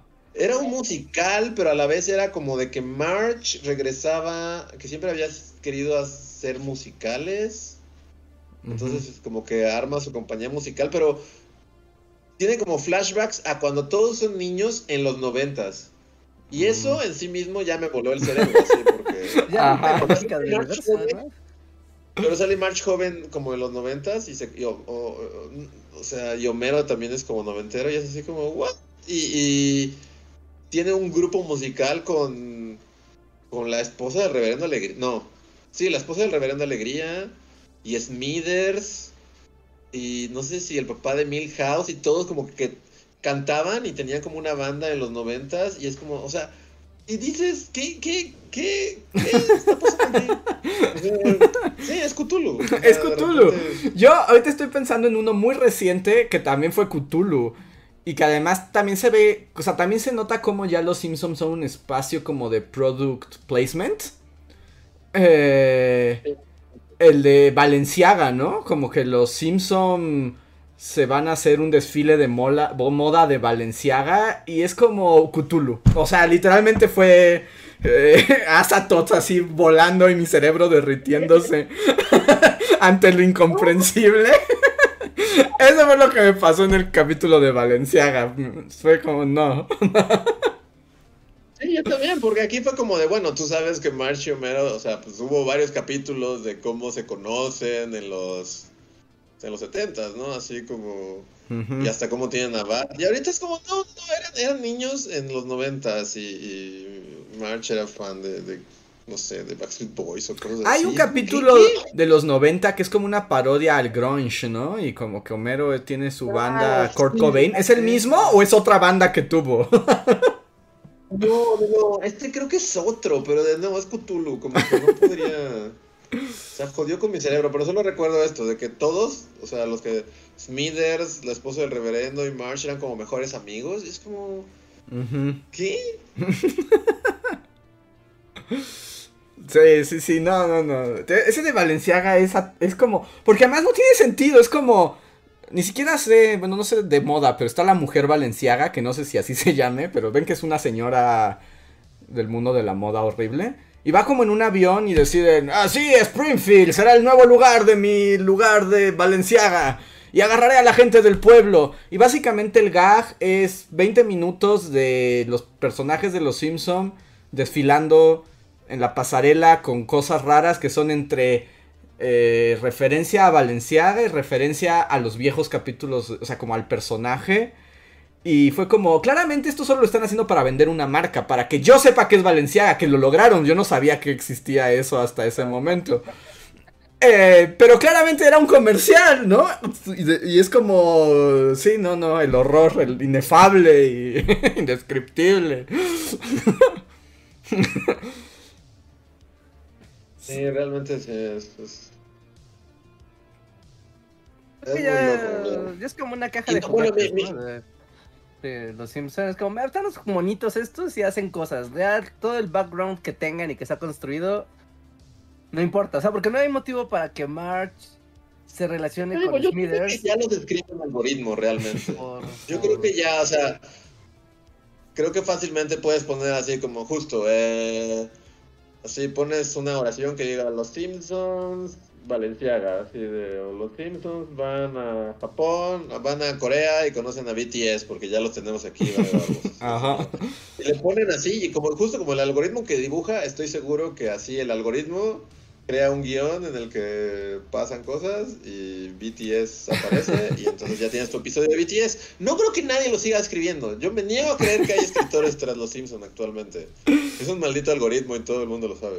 Sí, sí, sí. Y por ejemplo, otro como que se hizo también famoso fue también reciente como con Billie Eilish, ¿no? Que es como, ¿recuerdan a Billie Eilish? Pues está aquí y va a salir en los Simpsons. Y ese es todo el concepto. Eh, se hizo toda una controversia, ¿no? ¿Sí creen que hay un, un, de escritores detrás? Es muy fácil que un algoritmo lo haga, ¿no? Probablemente sí sea un algoritmo, es probable. Sí, sí, sí. Ese capítulo de Billy Eilish hizo que todo el fandom se enojara mucho, ¿no? Porque tenían una escena como de, de vamos a abrirnos nuestros corazones de músicos. Y ella decía que sus papás jamás la habían apoyado en su carrera musical. Y era como de, tu papá te saxofón. Sí, sí, sí, que, Lisa decía que su papá no la apoyaba en la música y que jamás la apoyaba. Y, es como de, morra, te compró el saxofón. O sea, te llevaba a los recitales. O sea, ¿de qué estás hablando? Cantaba contigo, te pedía que le tocaras música. Es como de... What? o sea, creo que el efecto Cthulhu es justo eso, que, o sea, pues o sea, nosotros crecimos, de cierta manera, pues sí, nos tocaron, las buenas temporadas nos tocaron así como mientras crecíamos y, al mismo tiempo verlas una y otra y otra vez, al grado que, pues sí, sabes que Homero le compró su saxofón y tiene, o sea, sabes un montón de cosas de ellos, ¿no? Justo, o sea, como lo que decía, cómo se conocieron Homero y March, y cómo tuvieron a Bart, y cómo tuvieron a Lisa, y cómo tuvieron a Maggie, y, o sea, había ahí una estructura, y lo que hacen estas nuevas temporadas es como, no, no importa, o sea, no, no son nada, los personajes no son nada. Ajá.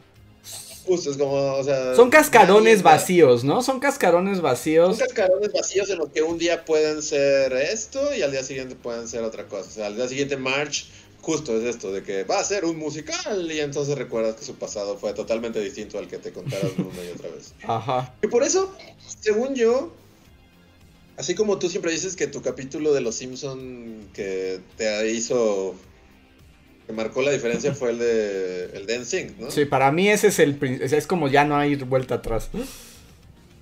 Para mí un poco ese, y la primera vez que, porque a mí lo que me molestaba era eso, que cambiaran la historia de los personajes y que fuera como, no, un momento, yo, a mí, o sea, yo sabía otra cosa, no sé, de Smithers o de, o sea, hay, hay en el que cambian a Skinner, y que Skinner no Ajá, Skinner. Sí, es, es... fue como no, fue como una traición, porque Skinner, el hecho de que fuera un veterano de Vietnam, no sé, hay un capítulo que a mí me gustaba mucho, que era cuando Bart se hacía amigo de Skinner. Ajá. Que lo corren. Que lo corren y es el de Juanito y los dinosaurios. Sí, sí, sí. O sea, este capítulo era muy chido, pero pues parte de lo chido de los Simpsons es que, o sea, el pasado de Skinner es gran parte de ese capítulo, de la estructura, o sea, y de su personaje. Y si de repente es como, no, no, nunca, no, era otra cosa. Era mentira. Sí, es una traición, sí te destruye. Todos los los gags que había aquí. O sea, y que aparte había escenas chistosas y memorables. ¿No? Y como no, no pasó. Sí, es muy mindfuck, esto está horrible. Y además no es divertido. Y sí, creo que es eso. Te sientes traicionado a lo largo del capítulo. Y además dices, y bueno, no está sumando nada. Esto es desesperado para tener algo que contar, porque claramente no es necesario. Sí, totalmente. Sí. Pero ahora son eso siempre, ¿no? Es así como, pues ya ningún personaje conecta con nada ni nada. Pero la gente se enojó entonces porque Lisa se quejó de sus padres. y de Homero, que Homero no la apoyaba en la música. Y es como, morra, sacrificó el aire acondicionado por ti. es como... Que por ejemplo, eso es creo que uno de los cambios que a mí más me molestaron justo de los nuevos Simpson. No sé si siga así, pero para como la transformación de Homero porque Homero siempre fue muy tonto. O sea, fue tonto. Pero era muy amoroso con su familia, ¿no? O sea, tenía una conexión muy humana y muy tierna. Era un personaje muy tierno, era muy idiota. Un padre de familia, ¿sabes? Como un padre de familia que es muy tonto. Ajá. ¿No? Pero hace todo por su familia. A pesar de que todo le sale mal, toma malas decisiones, es imprudente, es todos los defectos. Ajá. ¿no? como lo interesante del personaje, es todos los defectos, así. Es borracho, es impulsivo, es violento, es flojo, ¿no? Pero, o, sea, hay un capítulo igual como que refleja como e, esa parte de, lo, de uno, del Homero muy humano, ¿no? Cuando no quiere ir a la, cuando Homero no quiere ir a la iglesia. Ajá. Que ya simplemente dice, yo ya no quiero ir a la iglesia, es para de tiempo y yo quiero estar aquí en la casa flojeando, ¿no? Ajá. Y es como de, ajá, claro, y, y empiezas a ver cómo sus defectos, o sea, que siempre están ahí, pero aquí ya se empiezan a volver como, pues lo empiezan como a corromper, ¿no? A hacer ya cosas que ya en serio ya no debe de hacer. Ajá. ¿No? Y, y, al final es como de, ah, mira, y a pesar de eso, como el resto de los personajes o de la comunidad te considera, pues te considera como alguien más de la comunidad. Te ayudan, te salvan, a pesar de que fuiste un completo cretino, ¿no? Y reflexionas y aprendes y, y, ya, ¿no? O sea, y te concilias con Dios de una manera muy extraña al final. ¿No? Y es como de, ajá, o sea, claro, o sea, es como un momento de crisis hasta de mediana edad, ¿no? De, ajá, o sea, eso está, eso está bien. Y ahorita eso ya no pasa, ni podría pasar. No, es que ahora Homero es un psicópata. O sea, es como idiota, pero al mismo tiempo como que no le importa nada. Y como que es hasta como cruel y muy egoísta, ¿no? Y es como de. Y, y, y, lo interesante de Homero es que podía hacer todas esas cosas, pero justo como que el amor por su familia era lo que lo anclaba, ¿no? O, o, o, por ejemplo, enojaba esa parte de Lisa diciendo, mi papá es un idiota y soy incomprendida. Es como, morra, ¿recuerdas el del pony? Tuvo tres trabajos para que tú tuvieras un pony. Casi se muere en la carretera. Porque era todo antes de decepcionar a su hija. Eh, o cuando la mete al concurso de belleza, o sea, torpemente, pero porque él ve a su niña como la más hermosa y quiere que se sienta bien consigo misma. Y es como, ¿cómo te atreves, niñita? Sí, sí, sí, sí, está, está, muy feo, está muy feo. No, es, muy triste, ¿no? Hay, toda una historia, ¿no? De cómo el crew de guionistas pues ha ido rotando, rotando, rotando, al grado en que ya es completamente inconexo, ¿no? El grupo de personas que hacen Los Simpson con los que lo hacían hace 10 o 20 años o 30 años, ¿no? Que ya es un show muy viejo. Yo mantendré así mi teoría conspirativa, así Alex Jones, es que es un algoritmo. que Y ha sido un algoritmo desde, 2018, así. Activaron el, el Simpson este, no sé, un montón de discos duros conectados, así. Ah, es todo un es todo un piso en la Fox de una supercomputadora cuyo trabajo es crear guiones para los Simpsons así de, manera automatizada. que involucren marcas y celebridades. También. Porque ahora siempre es así como de ahora todos van a tener una celebridad o una marca. Así como... Ajá. Sí, sí, no, y ya todos pagan por aparecer ahí en Los Simpsons. O sea, me acuerdo, por ejemplo, que tienen un intro como de películas Ghibli, ¿no? Como el intro de Los Simpson estilo Ghibli. Era de como eso costó millones.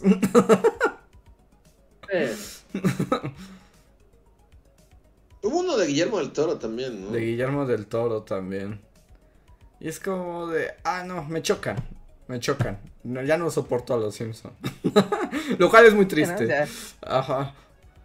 Es raro ver que un show cambie tanto, ¿no? O sea, digo, también que duren tantísimo tiempo como... También este es muy largo. Pero que sea al grado de ser irreconocible. Es que sí, es, sorprendente. Pues, pues, no fueran los mismos monos No, no, neta, no, no habría manera de que dijeras estos son los Simpsons. nada, no. Mi, duda es como, como, o sea, ¿lo mantienen vivo por el mar, por, por las loncheras? sí, yo creo que sí. ¿Sí? ¿Y por qué? Pero se siguen vendiendo tantas, o sea, todavía siguen vendiendo, sí, o sea, hasta la fecha se siguen vendiendo tantas loncheras de los Simpsons como para justificar mm, su existencia. Yo más bien digo que es un producto que la marca trascendió al producto, ¿no? O sea, es algo que se sigue consumiendo y sigue estando ahí presente porque literalmente todos en el planeta saben que son los Simpsons. Ese es como el appeal para las marcas, para las celebridades. Aunque sea una cochinada, yo dudo que haya alguien en el planeta que no sepa qué son los Simpsons. sí. Entonces. Que supongo que también lo digo como Bob Esponja, ¿no? O sea, Bob Esponja continúa. Y. O sea, supongo. O sea, y ahí sí no sé. No sé si la. Supongo que la calidad ha bajado y ya no es lo mismo que era antes. Pero la verdad es que nunca vi mucho Bob Esponja. Sí, eh, ahí no soy tan experto en Bob Esponja como para notar el cambio, pero sí se nota como al pasar del tiempo los capítulos de Bob Esponja también son otra cosa, ¿no? O sea, ya es otro humor, otros planteamientos. De hecho, según yo ha pasado por varias etapas. Al principio sí tenía una estructura muy clásica, casi como de sitcom, ¿no? y después se volvió más random, el humor. Y ahorita, al día de hoy, así no sé cómo sean los capítulos de Bob Esponja ni de los Simpsons, más que porque vi ese que les digo. que si alguien puso ahí que es como muy reciente, creo que es como de hace 2020, algo así.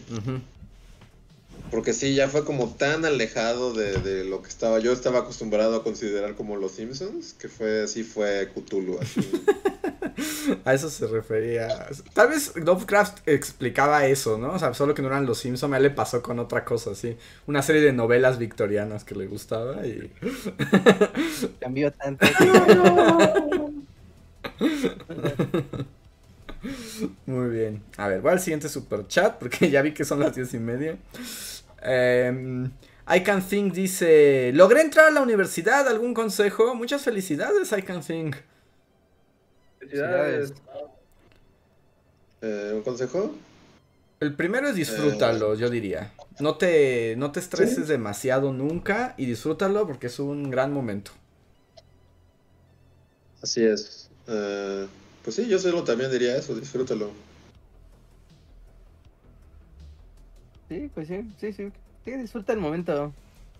Conoce gente de tu escuela y si hay las demás facultades y escuelas así, pues también trata de expandir tu, expandir tu universo social, ¿no? Como cosas muy locas te puedes encontrar. Muchas felicidades. A ver. Mario Rojas dice, Ciudad Juárez está en llamas, así como lo estuvo Jalisco y Celaya hace unos días, así como lo estuvo hace medio año, así como lo ha estado siempre. Dice, perdón por el momento banana, solo es un desahogo. Wow. Pues lo lamentamos, Mario. pero sí está todo... Hardcore, ¿no? Sí, sí, todo está muy horrible. ¿Eh? Es que ayer... hay varios, ¿no? Creo que había otro superchat de otro lugar que está en llamas, ¿o no? No lo sé, ahorita lo busco, pero... hay varios lugares en llamas, ¿no? Es que pasó que antier, creo, en Guadalajara, Guanajuato y en... Bueno, acordarán tres lugares, pero que hubo así toda una movilización de narcos y prendieron oxos y prendieron veintitantas tiendas en llamas y taparon avenidas con, con carros, así robaron carros y es súper gran tefauto, ¿no? Y es como, wow. Y sí, la policía pues no pudo hacer mucho al respecto, todo fue muy rápido. Sí, no, no, está espantoso. Pues es que no hay control. Este país tiene décadas que nadie puede controlar nada. No, sí hay, sí hay control. ¿Qué control? ¿Cuál control? Pero sí hay, sí hay. Está todo bajo control ya. Siguiente pregunta, miren. Hay un video de meme que hicieron de... ¿Quieren ver cómo me peleo con alguien? Pero es que es que es tu respuesta siempre, ¿no? o sea, si hubiera toda la mañana diciéndole eso, eso hubiera sido respuesta. No, pero ahí está bajo control. Ajá, yo digo, pero la gente quemaron. Y, bajo control, todo bajo control. Todo está bajo control. Sí, no, está espantoso. Y ya sigue la sección de ¿Quién es el más mentiroso? ¡Las mentiras! ¿Quién quiere verme anotar cuadrangulares?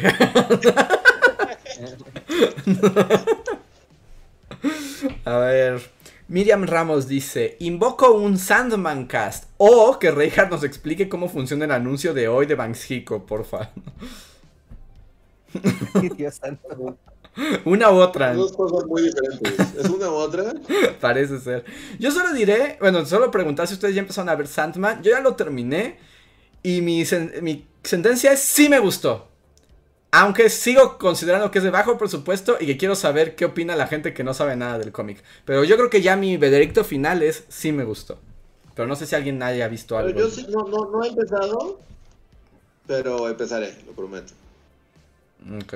Reinhard Banxico, ¿qué dijo?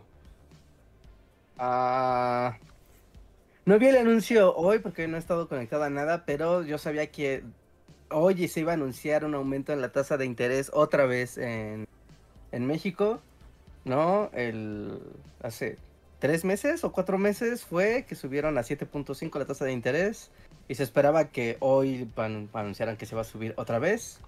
La expectativa era entre 8, 8 y 5, no sé. No, pero bueno, subió la tasa de interés, eso quiere decir que si se van a comprar un carro, una casa o un crédito bancario, va a ser más caro. Yay, como si no ya fuera inaccesible todo. Más caro. sí, sí, sí, ¿no? Se hace para tratar de frenar el proceso de inflación, pero pues obviamente se lleva entre las patas muchas más cosas. ¿no? Por motivos super random, estos días he estado así platicando con gente de, de que, trabaja para bancos, o para, más bien que trabaja para créditos, ¿no? Créditos de hipotecas, ¿no? Y siempre que les menciono este asunto de, bueno, pero ahorita no es un buen momento para generar una un crédito, porque mañana sube la tasa de interés del Banco de México. Y no, no, no pasa nada. ¿Crees el Banco de México qué? Este güey es un estafado. y al día siguiente, todo es más caro, dice el Banco de México.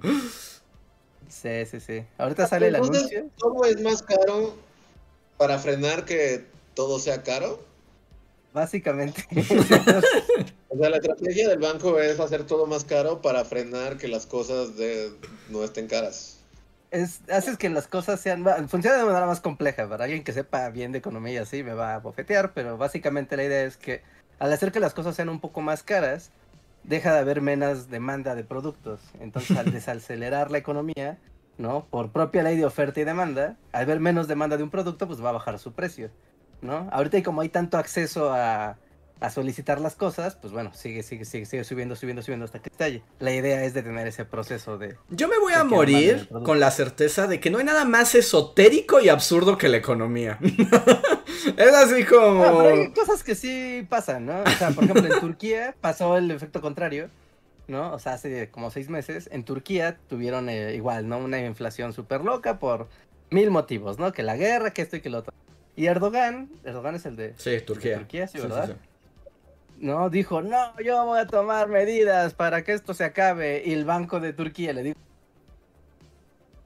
quiera, ¿cómo no? Y lo que hizo fue, eh, fue imprimir dinero. Ya sé, otro, otro asunto, otro asunto que es metafísico y cabalístico, Todo es todo en el mundo. el dinero está ahí, o sea, físicamente. Ajá, pero. Dinero, papelitos. Pero no, pero. Pero está ahí porque tú dijiste que estuviera ahí. Y, o sea, porque tú le asignaste un valor que, que, que, en realidad no tiene. Igual puedes imprimir un chingo más si quieres. Y, no, no. O sea, sí, ahí está, pero no significa nada, ¿no? no O sea, su existencia se basa en nada, ¿no? En un valor que le dan las personas pero eso es un hecho, o sea, no es como que un día vayan a dejar de creer que, vale, bueno, igual un día, ¿no? Pero, o sea, es una certeza, la gente cree que vale ese papel, ¿no? Entonces no es tan, tan abstracto porque tanto ayer como hoy y mañana la gente seguirá creyendo que ese billete tiene un valor. Pero ese es el punto, que, que, todo se vale en que la gente crea que eso vale. O sea, por eso digo que es así como... A mí me vuela el cerebro la economía. Es como... es el entramado más extraño que hemos creado.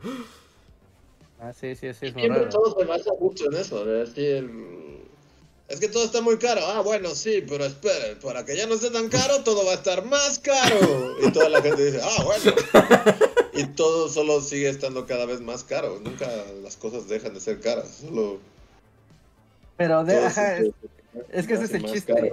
Ese es el giro, que va a estar caro, pero no cada vez más caro. Es como de, ok, ya se hizo caro, pero no va a ser más caro mañana. Entonces ya te acoplas a esos números para salarios, gastos, ingresos y demás, pero si constantemente estás sabiendo de está más caro hoy y mañana también, no hay manera de hacer cálculos, ¿no? Al futuro. Realmente lo que compras es expectativas, que igual son etéreas y cabalistas. Sigues dando, dándome toda la razón. o sea, sé que hay una lógica, pero es como la mística, ¿no? O sea, si haces ritos wiccas, tienen sus reglas son completamente abstracciones y cosas random, pero sí hay reglas. Sí, hay reglas, así le, le cortan la cabeza al pollo y de que si su sangre hace patrones redondos va a pasar algo y si su sangre crea como eh, así espirales va a pasar otra cosa. Ajá, y no puedes cortarle la cabeza al pollo antes de haber puesto las piedras sagradas en el amanecer, si no, ya es otra cosa. Lo mismo de economía, solamente que, que, más gente la cree. sí, es que el podcast. Claro que hay un sistema de reglas, claro que hay tendencias y cálculos, pero todo parte de la idea de que la gente decidió cosas que no estaban ahí. Ajá, sí, sí, sí. Pero ¿sabes cuál es como el, el, el chiste de esto? un asunto emocional. O sea, es la, toda esta mística funciona en torno a las emociones de los changos. Entonces, como que haces estas cosas para que los changos se calmen. O sea, porque en el funcionamiento práctico del de, flujo del dinero y así es como, realmente es complicado decir, ah, claro, pasa esto. O sea, porque estás hablando del comportamiento humano. Y es como de, claro, si la gente se calma, va a dejar de comprar a lo loco. O sea, por ejemplo, no, tú le dices ahorita, ¿sabes qué? Que eh, el papel higiénico, como pasó en la pandemia. Un buen ejemplo. el papel higiénico hoy vale 10 pesos. Pero como se espera que va a valer 15 mañana, todo el mundo va a ir a comprar el papel higiénico hoy. ¿No? Y se van a hacer locos y todos van a estar muy, muy emocionados y van a empezar a revender y a especular y la, la, la. ¿No? Y eso solo te genera caos porque no te permite hacer cuentas de cuánto papel se puede producir, o cuánto hay que comprar, o cuánto hay que tener realmente. Entonces lo único que hace son espejitos para que la gente se calme. Ajá, pues te, tejí con una planta de mandrágora un amuleto. que te lo voy a dar para que estés calmado. si no lo tienes, no va a estar calmado y probablemente te pongas loco y mates a tu vecino. Pero si te usas mi amuleto de mandrágora, eso puede convencerte de que no lo hagas. Me sigue convenciendo más, Andrés. Totalmente. o sea, es... lo, que sí están, este o sea, están tan entrelazadas las dos cosas, o sea, esta mística loca y, y la practicidad de algo tan, tan tan intangible como las emociones humanas que tiene todo el sentido del mundo. Es que es eso, es que la economía es eso, pero a una escala gigantesca y, y, es eso, pues tienes a los teólogos también preguntándose cuántos ángeles caben en la punta del alfiler. Y ahí tienes a 80 teólogos y escribiendo 30 libros y cambian la perspectiva, pero al final son un montón de ancianos frente a un alfiler vacío. La economía es lo mismo, nada más que todos somos esos viejos.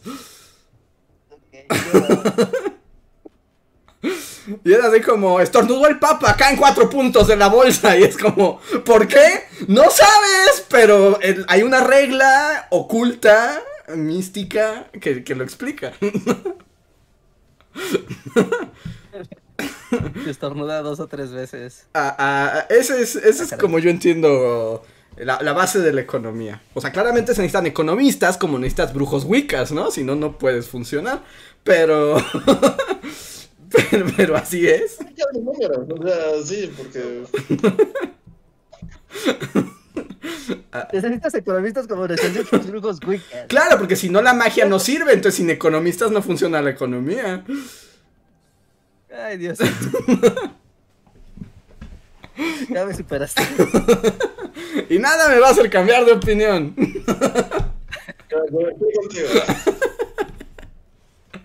Ay, Dios mío. Este, oigan, sí me estoy viendo porque cerré el Discord, pero sigo escuchándolos. No te ves. No sé dónde está la, Te sigues viendo, te sigues viendo, todo está en orden. A ver. Qué raro. A ver, siguiente super chat es de Jesús Vega que nos dice primero boom shakalaka, gracias Jesús, y después nos habla la investigación del bosón de Higgs fue grande porque eh, Posh, o sea, empujó la tecnología e inició el desarrollo de touchscreens y el mejor uso de energía para maquinaria. Ok. Entonces el descubrimiento ayudó a que las touchscreens sean mejores. padre, ¿no? Y todo es touch. Ajá. Algo seguramente ocurrió ahí. La eficiencia energética, pues está también padre. A ver. Gilberto Santillán nos dice. Yo sé que la gente no entiende la ciencia, pero hasta las investigaciones más simples son mejores que dedicarse a la publicidad, la moda o el coaching. Sí, obviamente.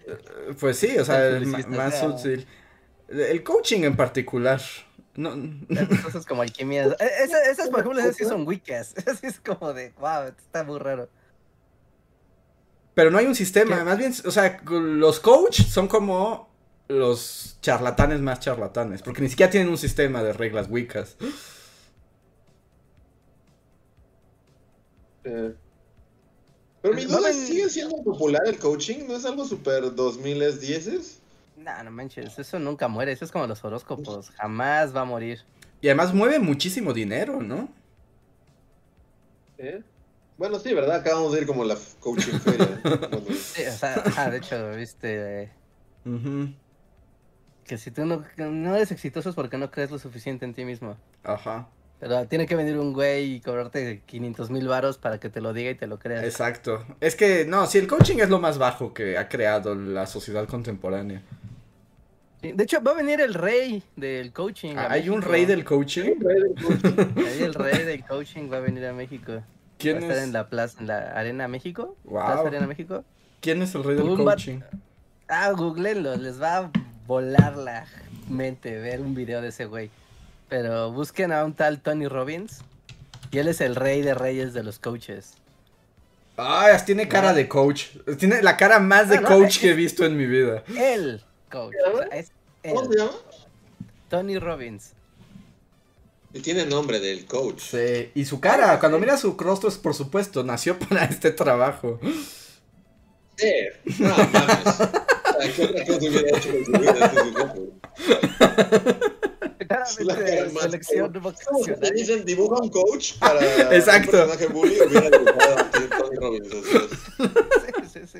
Es el, es el coach. Ese güey, y da conferencias así que duran seis horas, ¿no? Y todo el pedo así haciendo a la gente, pues, pues diciéndoles cosas para que se sientan empoderadas y así. Es como, wow, está muy loco. Así como puedo apostar que el gráfico no dedicó su portada al bosón de Higgs, puedo apostar todo mi patrimonio.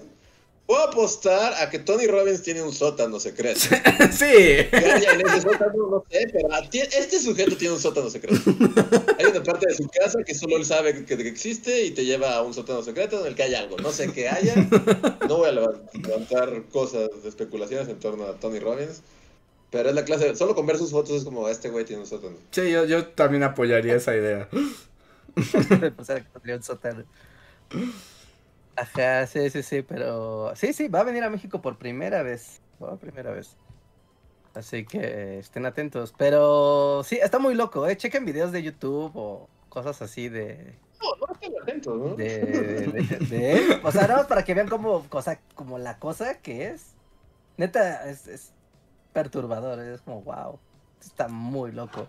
Y cobra muchísimo dinero, ¿eh? o sea, es que cobra millonadas por que te diga cosas increíbles. Qué horror. A ver.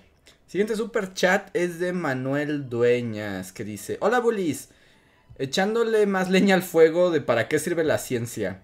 Como dice Andrés, hay varios ejemplos que justifican los gastos económicos en las investigaciones.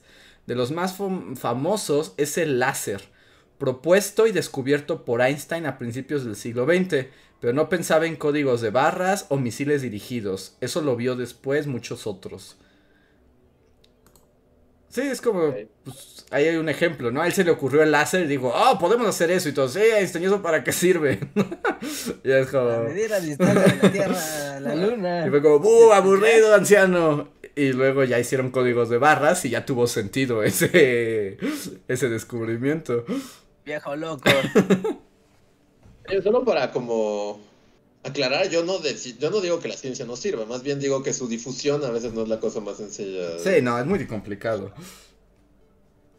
Y más como es en la nota, ¿no? ¿Para qué sirve? Para nada en la vida real, pero apoyen la ciencia.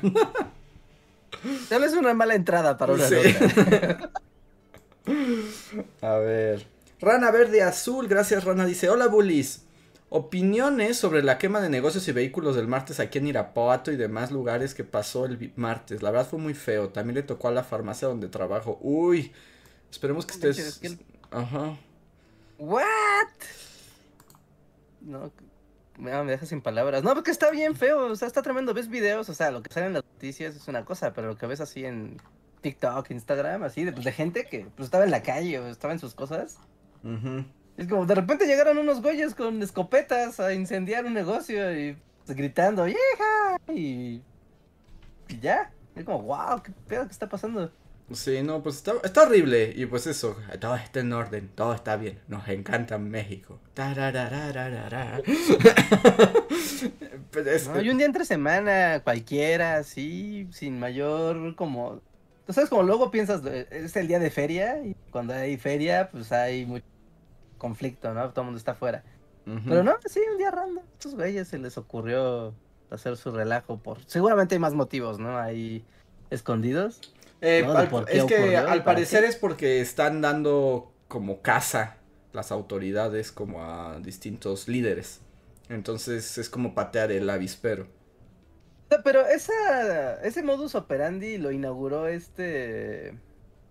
El hijo del Chapo, ¿no? Él hizo el más espectacular, pero ya había pasado antes. ¿Te acuerdas que en tiempos de Calderón secuestraron este pueblo Krill? Que secuestraron al pueblo, hicieron una fiestota y luego se fueron. Como que ya había indicios, pero Chapo Jr. fue el que lo hizo en grande. Ah, ¿no? De algo no me gusta y saco mis vatos acá a bloquear toda la ciudad y se ¿Qué? Sí. Wow. No, está espantoso, está espantoso. O sea, ni quiero, o sea, ya sé que esto es como parte del problema, pero ni quiero pensarlo mucho. me, me, me, como que me afecta. Sí. Sí, ¿no? Da, rabia y tristeza. Ajá. A ver. Siguiente super chat desde Toño Inclán que dice: Hasta Bob Esponja metió viajes en el tiempo para arreglar las metidas de pata en la poca continuidad de la serie, como cuando cambiaron cómo conoció a Arenita. sí, es que los, bueno, los problemas de continuidad a mí sí me, me, me sacan de un producto, así como... Sí, te pueden romper como las ganas, ¿no? Y la ilusión. Sí, sí. Pues es que te rompen tu set de reglas. Es como, entonces ya todo el compromiso que le acabo de pagar a esto, ya. Salió que eso. Me engañaron. Que en todo caso, para eso, pues sí, mejor que rebooten, ¿no? Y eso es como, ya, son otros Simpson, otros Bob Esponja. Nueva generación, universo 77. Pero bueno. Y el último super chat de la noche es de Slim Ortiz. Muchas gracias, Slim, que aún no nos escribe nada. Ah, pero te agradecemos y ahorita que escribas lo leeremos con gusto. Y justo llegamos ya al final del podcast. Todavía no voy a leer super gracias porque solo tenemos dos. Mejor vamos a dejar que se acumulen. O los leo mejor rápido. ¿Qué prefieren? Mm, no sé. Que sea. no te estoy poniendo atención en los últimos 20 minutos. ¿Qué, dices o qué? ¿Qué vendes o qué?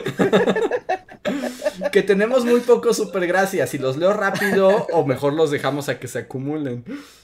Ah, no, vamos a leerlos, ¿no? Porque ya llevamos como tres capítulos que no, no leemos nada. Y pues se va, va a ser muy críptico cuando los leamos. Ok, Mirza Livia Jimena en el podcast Sin Internet y Sin Cerveza, que ya tiene mucho tiempo, dice: Luis contra Total Play me hizo el día, aunque Total Play no llevó a la lista de enemigos de Bully.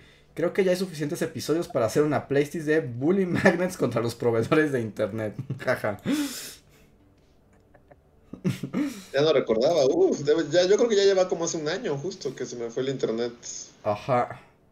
Fue como una semana, ¿no? Una cosa así. Sí, fue una cosa muy grave. A ver, Osvaldo Cabrera nos dejó otro super gracias en el Día de los Nombres Épicos. Que dice, algo que no mencionaron sobre los nombres épicos es que hay algo que se llama aliteración, que es la repetición de una letra o un grupo de letras para producir un efecto sonoro. Lo puso de moda Stan Lee con nombres como Peter Parker, Reed Richards, Scott Summers, Doctor Doom, Otto Octavius, entre otros. Sí, ¿no? Que todos los nombres de Stan Lee son así. Es como decir, como Alamadón. Entonces todos se repiten. Así es, muchas gracias Osvaldo. Y el último es de Sergio Martínez, que es un reclamo a Reinhardt. oh, no. Dice, super chat para que Reinhardt deje de excusar a la 4T. Dice. La. Fue en el video de la TikTokización. Dice: La madre de la desaparecida le dijo que no confiaba en nadie porque le robaron a su hija y al final dijeron lo mismo de siempre. Ayudaremos y daremos justicia como a Yotzinapa, aún no pasa nada. Ah, ah ok, ok, ok, ok. Sí, sí, sí. No, o sea, pero era porque se hizo todo un meme en internet donde nada más era como un clip del secretario de Gobernación diciendo, yo no en usted, señora. ¿No? Y yo aclaré que pues, estaba toda la entrevista completa donde se donde se hizo la movida política habitual, pero bueno, que no quedó en ahí, ¿no? Que no fue esa la declaración, sino que la declaración fue algo más extenso. ¿No? Y ya según abrieron una mesa de negociación entre ellos y bueno, ¿no? Para que la gente se fuera ya más tranquila. Pero pero eso eso fue lo que pasó. Ok. Y ya nos escribió Slim que dice, para pensar en cosas no banana, Andrés o Reinhardt, ¿conocen a Segara Sanshiro? Vi sus comerciales subtitulados y me volaron la cabeza. Segara Sanshiro. No creo conocer a Segara Sanshiro. Segara Sanshiro. no, no sé de quién mm, habla. Es personaje protagonista de una campaña publicitaria de Japón para Sega Saturno entre el 97 y el 98. ¿Tú lo vi? A mí no me sale nada en Google.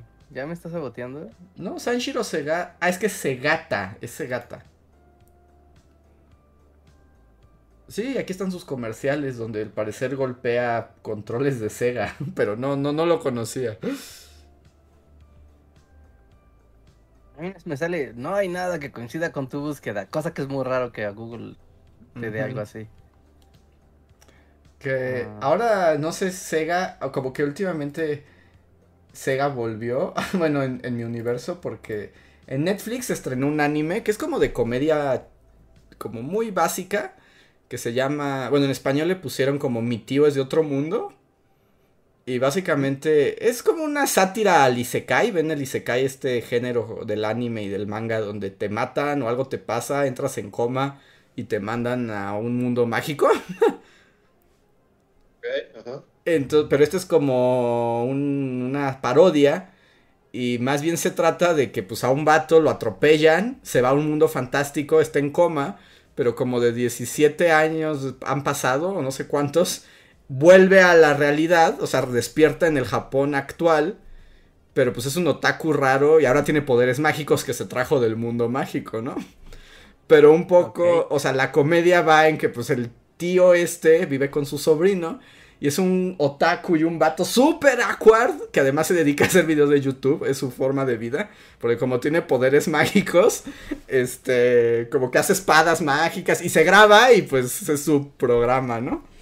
Eh, pero como que parte, eh, es un show de YouTube, pero parte como lo chistoso es que el tío tiene una gran pérdida porque él era Team Sega Saturn, ¿no? O sea, a él, le gustaban los productos de Sega cuando antes de que lo atropellara el camión y ahora vuelve al mundo y Sega ya no existe, ¿no?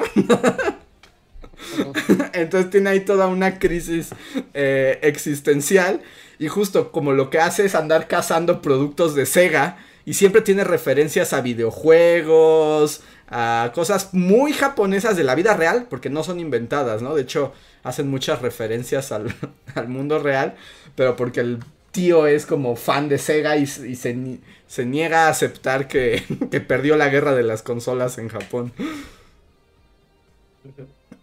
Y ahorita me llamó la atención como esto porque yo no había pensado en Sega hasta que vi ese programa y ahora hacen preguntas sobre las campañas de Sega. Me pregunto si estarán relacionadas.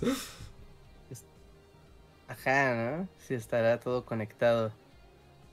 Puede ser, porque Sega si en algo es, es mm, peculiar, digamos, es en sus campañas publicitarias que siempre fueron muy raras o muy llevadas así al extremo, ¿no? Entonces, ver aquí a un señor rompiendo controles de... Sí, controles, así de, ah, soy un karateca, puedo romper cosas. es como, wow, sí es algo que haría Sega, ¿no? Y en este anime que dices que también como pues rescatar la nostalgia de, de Sega, que es una empresa súper querida en todo el planeta, pero en Japón particularmente. ¿No? Sí, debe ser muy traumático. O sea, pues ahorita que ya está cerraron las arcades de Sega y así.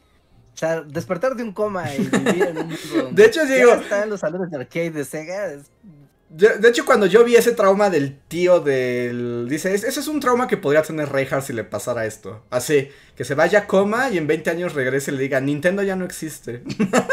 Fracasó así, se acabó Nintendo. Ya, no hay videojuegos. Ya, o sea, no, no, ya no hay videojuegos. ya no hay videojuegos. La industria quebró, dije, ese sí, Reinhardt o Jisan y se cae, no soportaría eso. ¿No? Este, te vuelves a entrar en coma, ¿no? Esperando que en 20 años ya aparecieron. Pero este, vean eso, o sea, apenas van como cuatro episodios, no es nada que les cambie la vida, pues son muy otakus, está curioso, porque además al mismo tiempo el, tío cuenta cómo vivía en el mundo de fantasía, ¿no? Y entonces como que se lo muestra al sobrino y el sobrino se emociona con sus historias mágicas, pero el tío es un perdedor, ¿no? y es así como... O sea, se parodia, por ejemplo, algo del Isekai es como que el protagonista que viaja de nuestro mundo al fantástico siempre es como el más popular y todas las chicas elfo mágicas se enamoran de él, ¿no? Y un poco... Más bien aquí pasa lo mismo, pero el tío no se da cuenta, o sea, el tío no entiende qué está ocurriendo, nada, nunca. Porque además el tío es muy feo. Y un poco como que también... Porque también es eso, como en los Isekais todos son hermosos y el protagonista al reencarnar en ese mundo también es bien guapo. Pero aquí más bien llega a este mundo fantástico donde todos son guapísimos y el tío es un japo horroroso, ¿no? Entonces todo el mundo hasta cree que es un monstruo de lo feo que es. Pero aún así hay chicas mágicas que se enamoran de él, pero el tío ni cuenta se da. Entonces tiene ahí una cosa como, como curiosa. Es una parodia del Isekai, ¿no?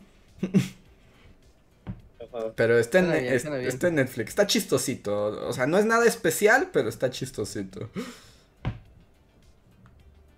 Pero bueno. Suena bien. Está divertida. Ahí queda. Y ahora sí, llegamos al final. 11 en puntos. Terminamos con todos los super chats y todos los super gracias. Entonces es tiempo de partir. ¿Algo más que decir? Nada, pues pasen a ver el video de la semana. Así es, minería. Ah, si no han visto el video de la minería, pasen a verlo, dejen su comentario, compártanlo. Y pues ya saben, todas esas cosas para hacer que el video se vaya posicionando. También se pues, aprovechen para dejar su like antes de que se acabe el stream. Dejen su manita arriba o manita abajo, pero interactúen ahí, nos ayuda mucho. Háganlo ya mismo. Y y bueno, no os repito el anuncio. Para la gente que estaba suscrita al feed de Deezer para el podcast, eh, seguramente dejó de funcionar. Pero solo en la plataforma de Deezer pongan Bully Magnets o Bully Podcast y les va a aparecer nuevamente. Ya se pueden suscribir y va a funcionar como normalmente para los que tengan ahí la ah, esa aplicación, ¿no? Y mm, pues nada más, nada más, nada más. Muy bien, pues entonces nos marchamos, van los créditos para agradecer a los que nos apoyan con mes y nos quedamos unos cuantos minutitos extra con los miembros de comunidad Ah, en espera. el postcotorreo. Ah, ajá. Espera, espera, espera. Sí, hay una convocatoria. Ah, sí, tú- convocatoria. ¿nadie ha descubierto tus secretos todavía? No, ahora sí creo que me pasé de lanza, ¿eh? Me pasé de lanza. Pero sí, en el video, fíjense, esta es la convocatoria, amigos. En el video de la minería hay cinco secretos o cinco referencias a videojuegos, ¿no? Entonces, quien las encuentre, quien encuentre cuatro de ellas, eh, le voy a dar un premio. ¿Cuatro de No, cinco? dar- ¿Ni siquiera tienen que encontrar las cinco? Quien encuentre cuatro va a tener un super chat gratis aquí en el podcast, ¿no? Cuando quiera ocuparlo, ese ganador va a tener un super chat gratis en el podcast. Pero quien se lleve cinco, quien encuentre las cinco que están escondidas, le voy a regalar una membresía al canal para que así ya tengan todos los privilegios de, de miembro del canal. Así que vayan, participen, déjenlo en los comentarios del video o en el Twitter donde puse la convocatoria, ¿no? O en el Discord también, cualquier lugar funciona. Pero ahí está la, la convocatoria abierta. Así que la pista, para que sepan qué buscar, la pista es la siguiente, ¿no? Lo que tienen que buscar son dos cosas que son visuales, ¿no? Dos referencias a videojuegos son visuales. Es algo que van a ver y van a decir, ah, eso es de un videojuego. Y otras tres son auditivas y tienen que saber de qué juegos están, a qué están referenciando, ¿no? Entonces, expónganse sus audifonitos bonitos. No, no les hubieras dado Audio, pistas, Reja. No les hubieras dado No, pistas. es que sí están muy difíciles, es que sí están muy complicados. Yo viendo que los que me han respondido no tan cerca, pongo, pongo la pista para, para que funcione. Ok. Pues ahí está. Únanse y comuníquense con Reinhardt en su Twitter o por el Discord para, para ver si se ganan ese premio. Ajá, o en los mismos comentarios del video también ahí pueden ponerlo. Todo lo voy a estar revisando, así que eh, participen, participen. Las referencias perdidas del tío Reinhardt. Ok, pues ahora sí, vamos a los créditos y unos minutos de poscotorreo. Muchas gracias a todos, no se vayan.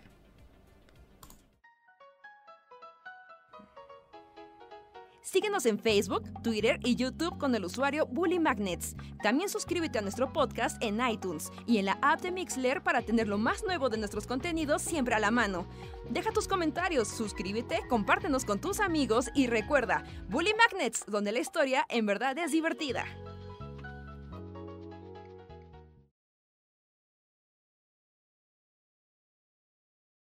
Ya regresamos al poscotorreo. ¿Cómo están, miembros de comunidad? Manifiéstense para saber quién anda por acá.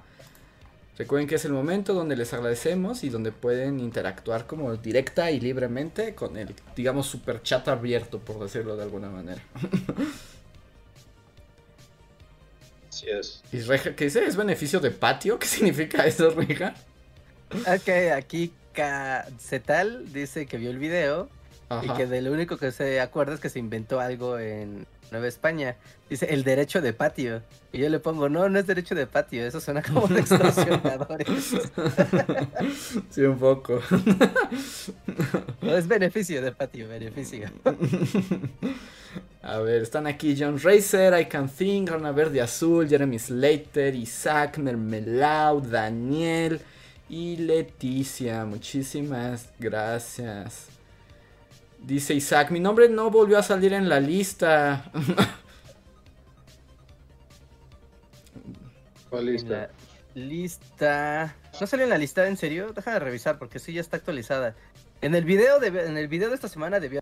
Eso sí, yo lo hice, yo hice esa lista y ahí estabas. Ujú. ¿No? Entonces, si no apareció aquí en el Discord, seguramente no se sincronizó la cortinilla nueva, pero ya el siguiente podcast seguro debe de aparecer. Pero en el video del canal principal sí debes de estar sí o sí. Dice Felipe, no hemos podido verlos en directo hasta hoy, pero les escuchamos en iTunes. Muchas gracias, Felipe. Gracias. Gracias. Dice Mermelau, yo no tengo idea de qué era este podcast, solo vi los memes de John Racer en Discord, acabo de llegar. Puedes tratar de apostar, así viste los memes, ¿de qué crees que se trató? De muchas cosas, ¿no? De muchas Ahora cosas, sí, sí. Y dice... Como el podcast científico. Y luego no, porque luego fue Bob Esponja y los Simpsons 10 horas. Ah, sí, luego fue que necesitas chamanes. Y luego la economía Wicca, sí. Y dice Rana Verde Azul, mi nombre apareció dos veces en los créditos. ¿Quién? Rana Verde Azul, que apareció dos veces su nombre en los créditos. Ah, ah no sé. Tal vez no haya tomado el de Isaac. O sea, uno no apareció y el otro apareció dos veces. Sí, además, ¿no, eres miembro en las dos plataformas, tal vez? Tal vez. Tal vez sí es eso, porque pues se machean las, se machean las listas y puede que ahí se haya pasado el, el, doble. Daniel Gaitán dice, los memes me resumen los podcasts que no veo. es, es, una buena forma de verlo. Bueno, es como los avances del podcast. Y justo Felipe Carranco dice, hoy hablaron de los Simpsons y eso que le, y es lo que les decía de la temporada 33, que Felipe decía que había un capítulo bueno, bueno, que le había parecido bueno en la temporada 33. 33 temporadas, no, yo ya no voy a volver a eso nunca. Para mí ya es un tren que partió. Sí, no, solo lo ves si, o sea, te lo ponen enfrente así como por accidente. Ajá. sí, es algo que ya no haré con mucha voluntad, la verdad.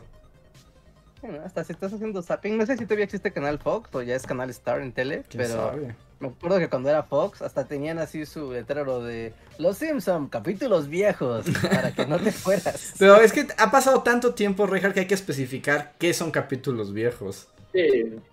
Sí, ¿no? Viejos que tan viejos. Que capítulos viejos sean de... Sí, exacto. Pueden ser cualquier cosa a estas alturas. Porque, por, por ejemplo, el que tú decías del gordo de los cómics y la mamá de Skinner, ya es viejo.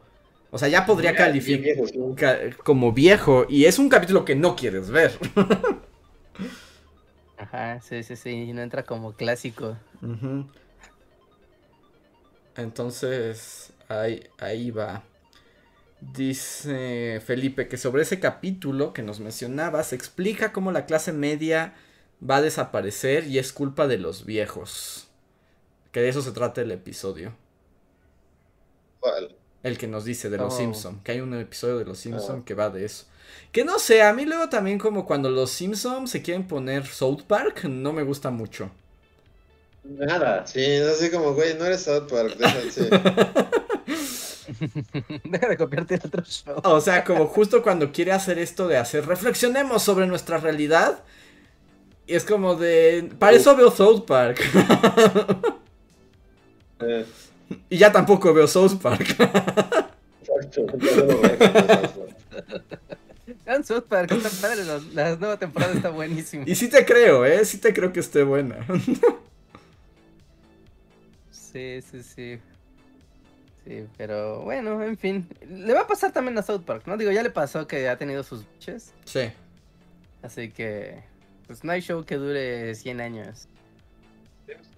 Sí, no, todo, todo caerá todo caerá. Pero bueno. ¿Cuál es el show más viejo que existe en emisión? Mm, ¿Al día de hoy? Pues debe ser como alguna. Bueno, no, no sé. Uh... Como algún sitcom, ¿no? De esas cosas que luego sí están como rotando personajes y así. Ah, pero yo creo que los Simpsons ya duraron que cualquier otro sitcom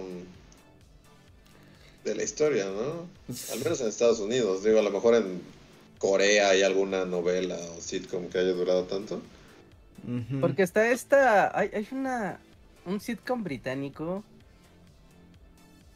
¿cómo, se llama? Es que todos somos muy british, así, en la calle, no sé qué, streets. No, no. ¿Downton Abbey? no, ese ya acabó. No, no es Abbey, no, es... Street, ¿qué demonios? Es el otro día me salió una compilación porque fue el aniversario, creo que. O sea, 45, una cosa así de, este show, pero es como full British. O sea, se ha exportado a, otros países porque es que es demasiado. O sea, es como. No entiendo carajo de qué está pasando. Y ha rotado el elenco como un chorro de veces, ¿no? Algunos ya envejecieron. No, pues no sé cuál sea, pero. Pero pues sí hay varios. Dicen Doctor Who, pero no tanto, porque Doctor Who ha desaparecido durante años enteros. Más bien va y viene. Pero así como en emisión continua, no sé quién pueda hacer.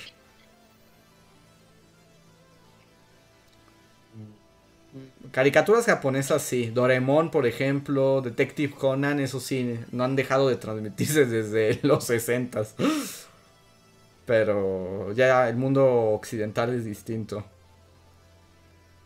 Sí, ya, el mundo occidental es, es, muy distinto.